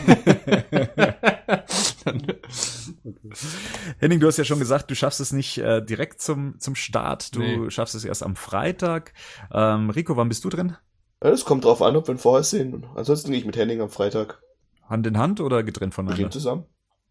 Hand in Hand. Ich mache ein kleines Loch in meinen Popcorn, dann haben wir Spaß. Sehr schön. Glaubt Rico noch. Gerd, wann wirst du den Film sehen? Sollten wir nicht vorher zu sehen bekommen, bin ich tatsächlich Mittwochnacht in der Premiere drin. Okay. Und Alex? Ja, ich schaff's leider zur Premiere nicht. Ich muss auch erstmal mit meinen Freunden abklären, wann wir da reingehen. Ah. Das ist auch nicht immer so ganz einfach, mhm. weil jeder von uns immer busy ist. Und ähm, deswegen. Ich hatte nach deinem Hinweis, Bernd, dann auch mir ein Ticket reserviert, nachdem ich schon gelesen dass du schon, du alter Fuchs, das schon vorgesorgt hast. Ach, in Deutschland kann man genau. einfach ins Kino gehen, da geht doch eh keiner rein Mittwochnachts. Aber Alex, äh, erstes Wochenende schaffst du trotzdem oder wird's noch länger dauern? Oh, ich möchte schon, ja. Ich möchte auf jeden Fall.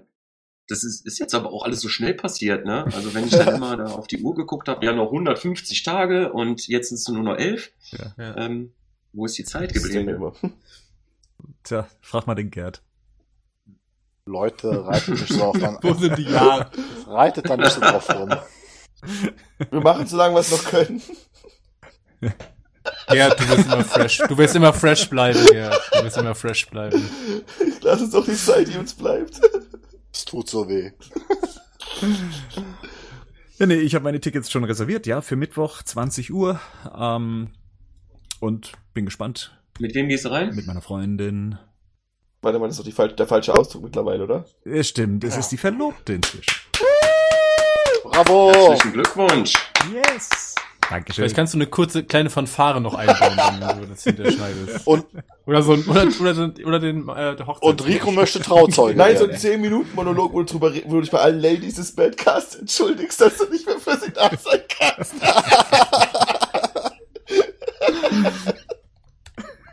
Bernd, guckst du Deutsch oder Englisch? Äh, Mittwoch wahrscheinlich Deutsch, ne? Ich dachte schon die Hochzeit. Ähm, ja, okay. ich ich gucke auf Deutsch. Gibt's hier nur in Deutsch, oder? Also ich habe bei den Kinos rundherum, wo ich geguckt habe, gab's in, in zur Premiere nur auf Deutsch, was dann auch meine Sehgewohnheit eingeschränkt hat, weil ich dann, wenn ich dann vorher reingegangen wäre, dann auf Englisch geguckt hätte. Aufgrund meiner Begleitung, weil die kein Deutsch kann. Ähm, hier im ländlichen Kreis ähm, bin ich sowieso auf die deutsche Fassung beschränkt. Ich hätte aber auch tatsächlich auch die deutsche Fassung so oder so geguckt. Meine Freundin guckt die Filme äh, lieber in der deutschen Fassung und äh, die englische Fassung, dafür müsste ich dann nach München wieder rein. Ähm, das dürfte da im Cinema auf jeden Fall laufen und im Mathesa auch. Also ja, es wird auf jeden Fall Gelegenheiten geben, den Film öfters zu sehen. Und davon gehe ich mal aus. Sei denn, er ist so schlecht, ne? Das ist, Naja, das hat bislang nur Suicide Squad geschafft. Ähm, also Wonder Woman habe ich einmal gesehen, aber nicht, weil der Film so schlecht war, sondern einfach, weil es einfach gepasst hat. Ähm, und Suicide Squad, ja, den habe ich tatsächlich nicht nochmal gucken wollen. Das war einfach dann wirklich, das war genug. Und Batman wie Superman, ich glaube, es waren am Schluss äh, doch dreimal, dass ich den Film gesehen habe ähm, im Kino. Und habe ich den echt so oft gesehen? Ja, ich habe ihn so oft gesehen. Stimmt, einmal sogar im, im IMAX. Äh, apropos IMAX, ähm, Rico, du wirst ihn nicht in eurem IMAX sehen, vermute ich mal. Ähm, das Problem ist, man kann die online nicht reservieren und ich will nicht hinfahren. Also beide IMAX Mhm. haben keine, wobei das eine, das hier in Sinsheim habe ich gar nicht gecheckt, ehrlich gesagt. Aber beim anderen gibt's denn, gibt's einfach nur eine 3D-Vorstellung. Was mich auch, was ich auch blöd finde. Aber ja. Ab- Ja. Das wird jetzt auch noch schlimmer in Zukunft, ne? Aber darüber können wir nachher reden. Mit den, mit den IMAX-Kinos, den größten Kinos die immer, wenn gewisse Filme kommen, die komplett ausreserviert sind für vier Wochen. Ah ja, okay. Star Wars hat sich das regeln lassen, dass wenn Star Wars Filme rauskommen, dass die über einen gewissen Zeitraum, dass die immer der größte Saal den Film bei den großen Ketten komplett zeigen muss. Dass der größte Saal immer für den Film reserviert sein muss, für drei Wochen, glaube ich. Gut, abschließend ähm, noch die Frage, ja, die Frage an den Film. Henning, du hast die Kategorie ähm, bei dem BWS-Erwartungscast eingeführt. Gibt's denn so viele Fragen, die du an den Film hättest? Äh, du meinst es inhaltlich? Wie auch immer du diese Kategorie aus, äh, damals definiert hast. ähm, ja, also ich habe auf jeden Fall, natürlich, das habe ich ja vorhin aber auch schon angedeutet, also äh, wir haben ja schon drüber geredet. Ich erwarte mir vor allem, dass die Fragen äh, aus BWS beantwortet werden. Das hat Alex ja auch schon gesagt. Ich würde mir auch wünschen, dass wir in Justice League tatsächlich auch eine Aufklärung über die Nightmare-Sequenz äh, in BWS bekämen. Da sind meine Hoffnungen nicht allzu groß, muss ich sagen, dass das äh, aufgelöst wird. Ich würde es mir aber hoffen, äh, hoffen, dass das passiert. Und ähm, ja, natürlich, und dann die Frage, glaube ich, die sich ja trotz, äh, ob jetzt Superman-Fan oder nicht, irgendwie alle stellen, ist einfach die Frage, okay, wie taucht er wieder auf? Ähm, wie wird er wiederbelebt? Ähm, wie wird das Ganze ablaufen? Wird er sich erstmal gegen die Justice League stellen? Kommt er tatsächlich irgendwie als als böse Figur erstmal wieder. Ähm, wie, wie läuft das im Film ab? Das ist, glaube ich, so, das sind, glaube ich, die Fragen, die ich tatsächlich jetzt in erster Linie habe. Mhm. Auf welche Figuren freust du dich am meisten? Ich freue mich tatsächlich am meisten, glaube ich, auf Aquaman. Hm. Weil ich äh, das interessant finde, was sie mit der Figur bisher gemacht haben. Äh, Dann mach doch einen Aquaman-Podcast. ähm, ah, genau, Aquaman mal das an, weil ich, weil ich äh, spannend finde, wie der etabliert werden wird. Ähm, ob das noch mehr wird als so der grimmige Typ, der wie coole Sprüche drückt. Ähm, da bin ich mal gespannt. Ähm, und klar, ich ähm, freue mich auf Wonder Woman und ich bin gespannt, wie man die Charakterisierung von Batman jetzt auf jeden Fall äh, weiter vorantreibt. Also wie wird dieser, diese Wandlung, die schon angedeutet wird, ähm, wie wird die, wird die vernünftig und gut erzählt? Ähm, und ich freue mich auf Alfred tatsächlich. Ich fand Jamie Irons äh, äh, Charakterisierung von Alfred fand ich echt gelungen. Ähm, auf den freue ich mich auch schon. Mhm. Alex, ja. welche Fragen hättest du gern vom Film beantwortet und auf welche Figuren, auf welche Figuren freust du dich? Ja, ähm, habe ich dieselbe Frage wie Henning quasi. Wie äh, wollen die das lösen mit ähm, Bruce Waynes Visionen? Also der hat ja nicht nur diese Nightmare-Sequenz, sondern ja, ähm, Flash kam ja auch nochmal äh, drin vor in Batman vs. Superman und er hat ja auch gesagt, Lois ist der Schlüssel. Das sind so ein paar Dinge, so, die mich schon interessieren und ich auch hoffe, dass, ähm, dass diese Fragen, meine Fragen in dem Film beantwortet werden. Ich freue mich auch am äh, meisten über äh, Jason Momoas Verkörperung von Aquaman, weil ich finde, was sie mit jetzt mit dieser Figur gemacht haben, finde ich sehr cool. Ich möchte auch ein bisschen mehr Eindruck haben von dieser Unterwasserwelt, damit ich mich auch ähm, auf den Aquaman-Film äh, freuen kann, weil man sieht ja jetzt eigentlich mehr Aquaman in der Luft rumfliegen durch die ganzen Trailer als unter Wasser. Ähm, ja, und äh, wie das harmonisch zusammen funktioniert, also dies, dieses Team. Und natürlich auch die große Frage, wie wird Superman wiedergeboren? Das ist gar nicht im Film.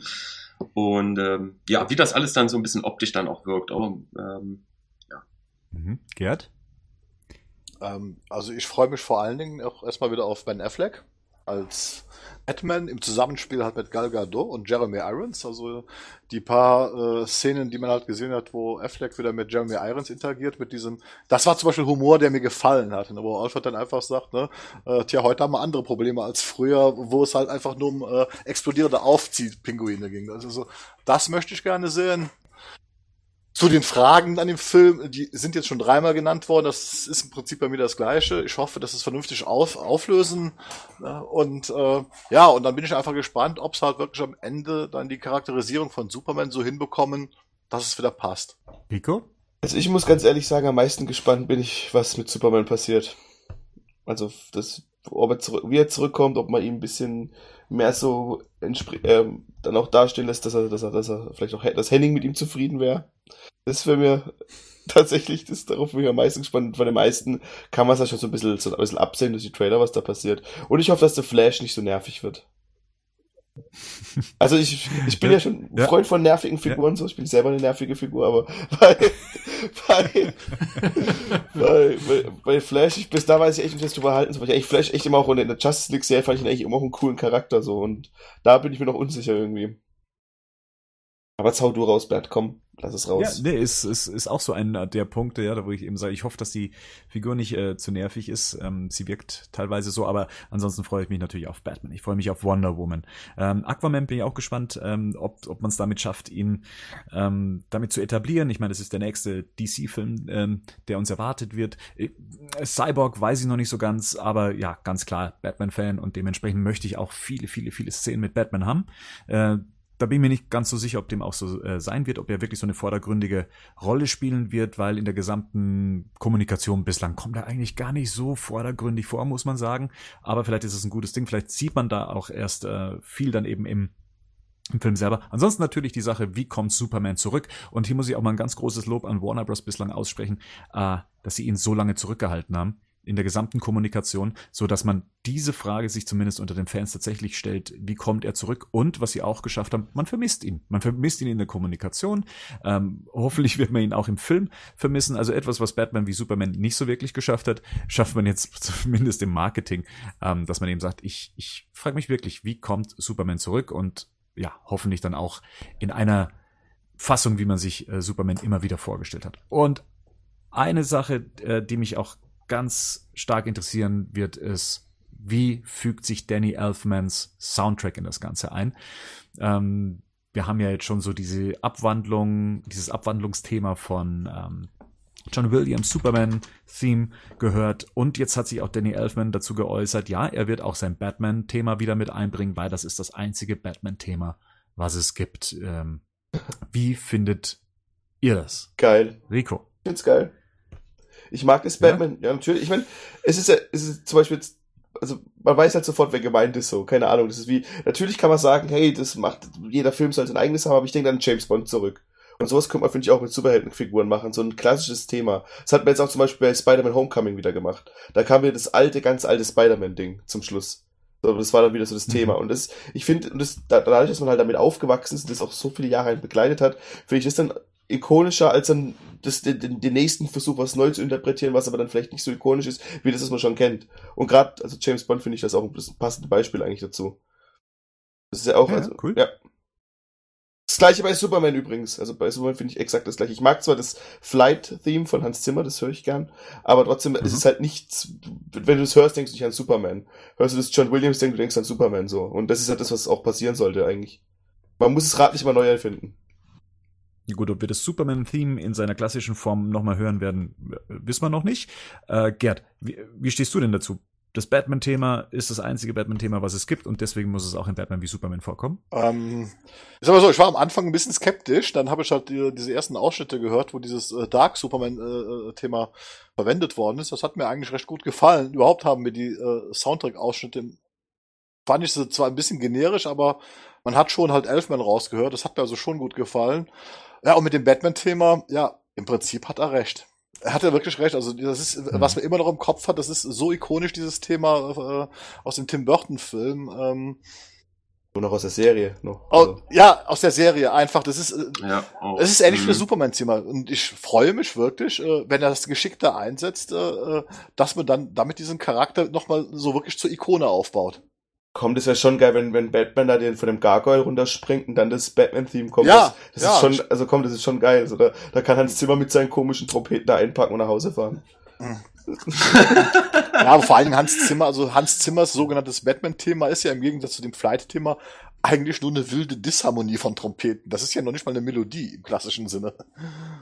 Henning? Ich bin tatsächlich richtig gespannt, aber ich freue mich auch, ähnlich wie du, ähm, dass die klassischen, für mich auch einfach klassischen Themes der beiden Charaktere auftauchen. Das, äh, die Meldung war für mich tatsächlich ein, auf jeden Fall ein Highlight. Und ich bin mal gespannt, wie Elfman das in den Film einbaut. Ähm, er hat ja schon angedeutet, dass er so ein bisschen spielen will damit.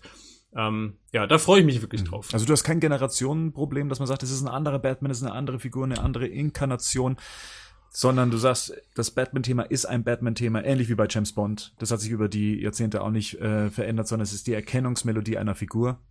Also ich weiß, dass das durchaus ein Thema ist, was man kritisch diskutieren kann. Für mich ganz persönlich ist einfach, das Elfman-Theme ist für mich einfach die Melodie von Batman, genauso wie das Williams-Theme für mich immer die Melodie von Superman bleiben wird. Ähm, da spielt für mich tatsächlich die Interpretation eigentlich fast gar keine Rolle mehr. Also ich, klar, ich, wir hatten jetzt ja auch schon mal gelesen, dass einige ähm, Fans auch bei uns auf, den, auf der Seite dann gesagt haben, ja, das ist schon vermessen von Elfman zu sagen, es gibt nur ein Batman-Theme. Dem würde ich tatsächlich zustimmen. Ich glaube, so krass absolut würde ich es nicht sehen. Äh, ich, ich, und ich würde es als Komponist auch so nicht bezeichnen, von nicht über meine eigene Arbeit so reden. Aber für mich persönlich ist es tatsächlich so, dass die Inkarnation keine Rolle spielt. Wenn ich an eine Batman-Melodie denke, habe ich Elfman im Kopf. Haben das Zwölfjährige auch im Kopf? Nee. Die heutigen Zwölfjährigen. Das ja, aber weil es halt nicht mehr präsent nicht. war. Nee. Guck, wie gesagt, guck dir mal an, äh, ein Zwölfjähriger, der wird heute auch das James Bond-Thema kennen, weil es halt seit 70 Jahren präsent ist oder, oder wie halt auch mit Spider-Man jetzt, das, das kennt man jetzt halt auch wieder und ich weiß nicht, ob ihr das mal gemacht habt, aber es gibt mehrere YouTube-Clips. ist das einer davon? Zum Beispiel. Nein, aber es gibt mehrere, es gibt mehrere YouTube-Clips, wo halt unter gerade Batman wie Superman äh, Ausschnitte des Batman, also das Burton Batman Theme gelegt wurde und da kriege ich jedes Mal Gänsehaut. Gerade gibt es diese eine Szene, wo dann Bruce Wayne äh, seinen Batman Anzug anguckt, dieses grimmigen Blick. Es ist halt zehn. Ich habe gerade auch ein YouTube äh, eins der Videos in unsere YouTube äh, unsere Facebook Gruppe geschickt. Da kriege ich Gänsehaut halt einfach. Da kann wie gesagt, da kann die äh, ähm, Zimmer mit seinen Synthesizern und Junkie DC können nach Hause fahren und keine Ahnung was machen. Aber liegt es, genau, ist es nicht tatsächlich so, dass das einfach aufgrund der Phase, wo ich jetzt zum Beispiel mit aufgewachsen bin, es einfach omnipräsent war? Also die beiden Burton-Filme, mhm. dann noch die Animated Series, wo es ja quasi auch in der gleichen Form und dann in leicht modifizierter Form zumindest am Anfang eingesetzt worden ist. Das hat's bei mir im Kopf einfach mit, mit Batman so krass verankert, ne? Also. Klar. Natürlich hast du noch dieses, dieses, dieses bisschen dieses Geschruppe da von, von Zimmer, so ich finde es auch nicht schlecht, aber es ist halt nicht das so, das ist halt nicht so das Heroische, finde ich. Das ist halt, das das, was halt damals war und danach kam halt einfach nichts mehr. Und Ja, und man muss ja nicht, also wenn, wenn man was Gutes hat, muss es ja nicht unbedingt neu erfinden, nur damit man es neu erfunden hat. Man kann ja auch das benutzen, was, was mal da war. Und in dem Fall halt ist halt wirklich was Gutes da, oder? Und wenn du halt dann witzigerweise den gleichen Komponisten, das ist mir am Anfang irgendwie gar nicht so aufgegangen, als, ähm, als bekannt wurde, dass Elfman äh, den Soundtrack macht. Aber wenn du halt den gleichen Komponisten hast, der das damals schon geschaffen hat, dann nimm doch das. Ich meine, das wäre, das hat ja sogar Zimmer gesagt, dass es jemand anders holen muss, weil er kein neues Batman-Theme schreiben kann. Mhm. Ähm, Alex, du bist ja auch mit Tim Burtons Batman aufgewachsen. Wie, wie stehst du denn zu der ganzen Sache? Ja, ich stimme dem auch sehr positiv zu, weil, ähm, wie gesagt, ähm, bin ja auch mit dem Film aufgewachsen und auch mit der Animated Series und es ist halt einfach für mich eine Erkennungsmelodie hat da und es ist auch für mich eine Batman, also Batman-Theme halt. Ähm, ich fand jetzt den, die Soundtracks von, von Hans Zimmer auch nie schlecht, aber ich habe jetzt auch mittlerweile ein Sättigungsgefühl von Hans Zimmer bekommen. Also wie äh, großartig ich den Komponisten auch finde, habe ich das Gefühl gehabt, den äh, Komponisten hatte ich jetzt in den letzten zehn Jahren in jedem Blockbuster-Film. Das war nicht das Gefühl, es war auch so. das, das war auch so, ja. Also du hattest ja da die ganzen, äh, genau, Pirates of the Caribbean Filme, du hattest dann äh, Superman, Batman, ähm, ja, das ist dann, ist man dann irgendwie Hans Zimmer verseucht mittlerweile.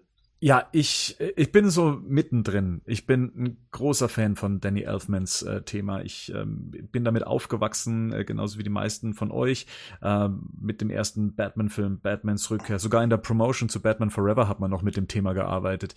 Äh, die Animated Series, die sich einfach diesem Thema auch verschrieben hat, äh, im, im Vorfeld und dann eben im Abspann dann eben auch. Ich hatte das Batman Animated äh, Videospiel für Super Nintendo und auch da wurde der Soundtrack durchgezogen. Äh, ähm, bei Batman Returns, dem Videospiel auch. Das heißt, das Thema hat mich wirklich sehr, sehr lange begleitet und war für mich einfach der Inbegriff von Batman.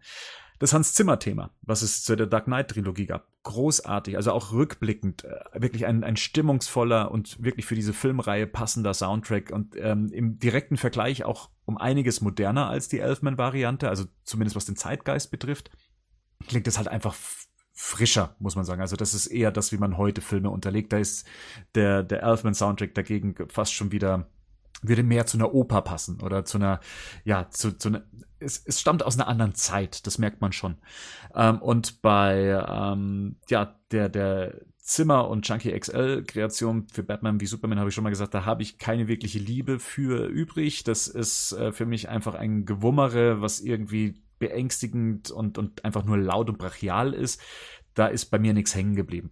Deswegen finde ich sehr spannend. Ähm, ich finde es ja, ich finde es einfach spannend. Ich weiß noch nicht, ob es dazu passt und das muss mir der Film zeigen, ob, ob die Inszenierung äh, dann auch wirklich zu, zu, zu einem heldenhaften Thema, was man kaum noch wirklich hört, ob das dann auch wirklich dann auch noch gut kommt. Ähm, und ich weiß auch nicht, ob es nicht wirklich schon dafür zu spät ist, ähm, weil eigentlich müsste das jetzt dann auch bedeuten, wenn es jetzt weitere Batman-Filme geben sollte, dass dann weiterhin dieses Batman-Thema vorkommt, weil sonst ist das jetzt nichts anderes als einfach nur eine Fan-Dreingabe. Und ich glaube, da steckt das auch so ein bisschen dahinter. Joss Whedon ist so ein, so ein Fanboy, der, der hat ja auch Danny Elfman angefeuert und gesagt, hier, ähm, hol hier alles aus Batman raus mit seinem Thema oder hier äh, spielt das Johnny Williams-Theme für, für Superman in dieser ähm, einen Szene.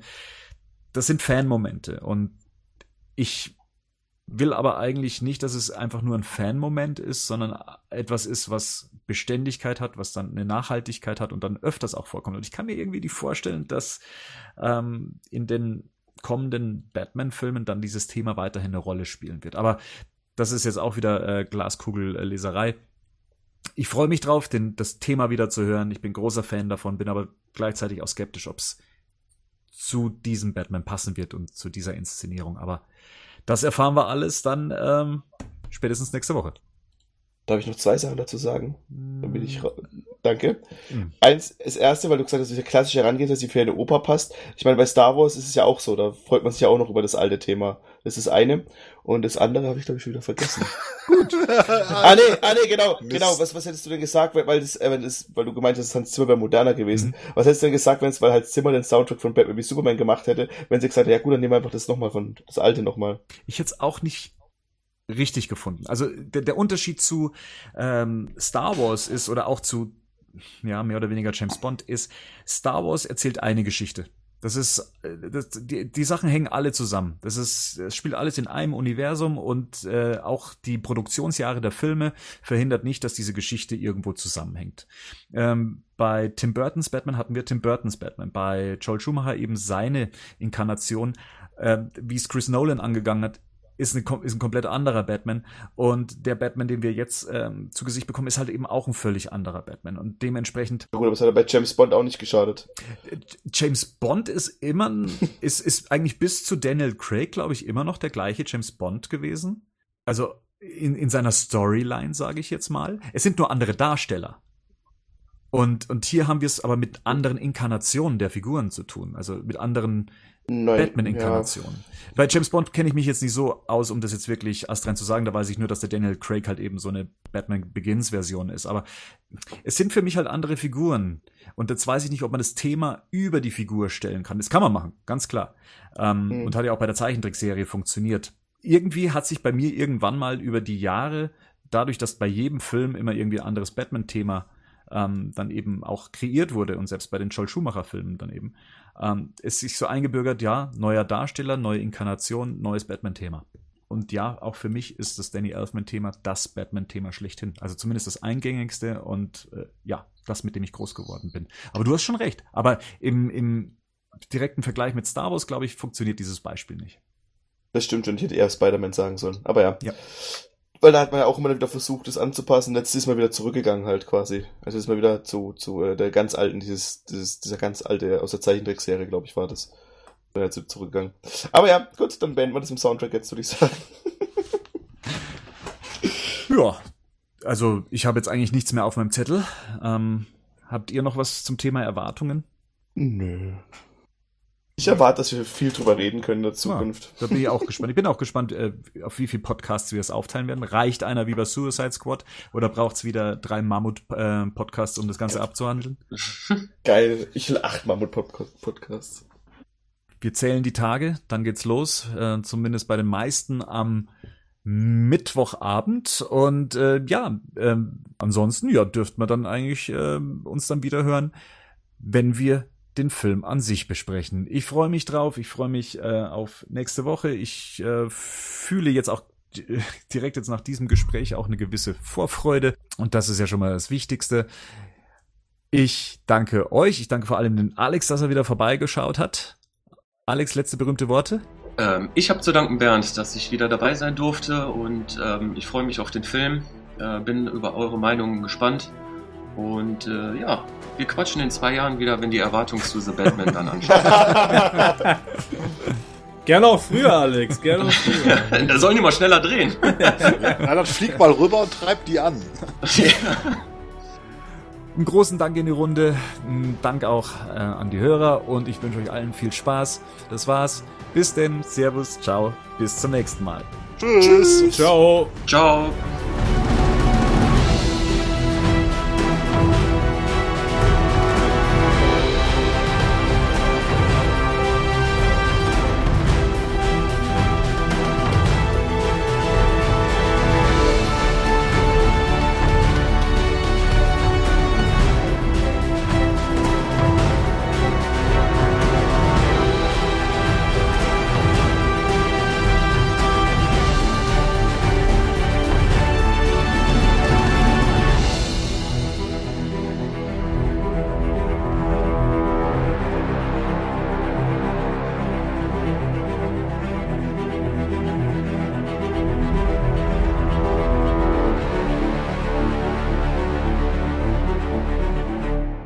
Batman News Badcast ist ein Podcast-Projekt von Fans für Fans. Batman News.de und der Badcast stehen nicht in Verbindung mit Warner Bros. oder DC Comics.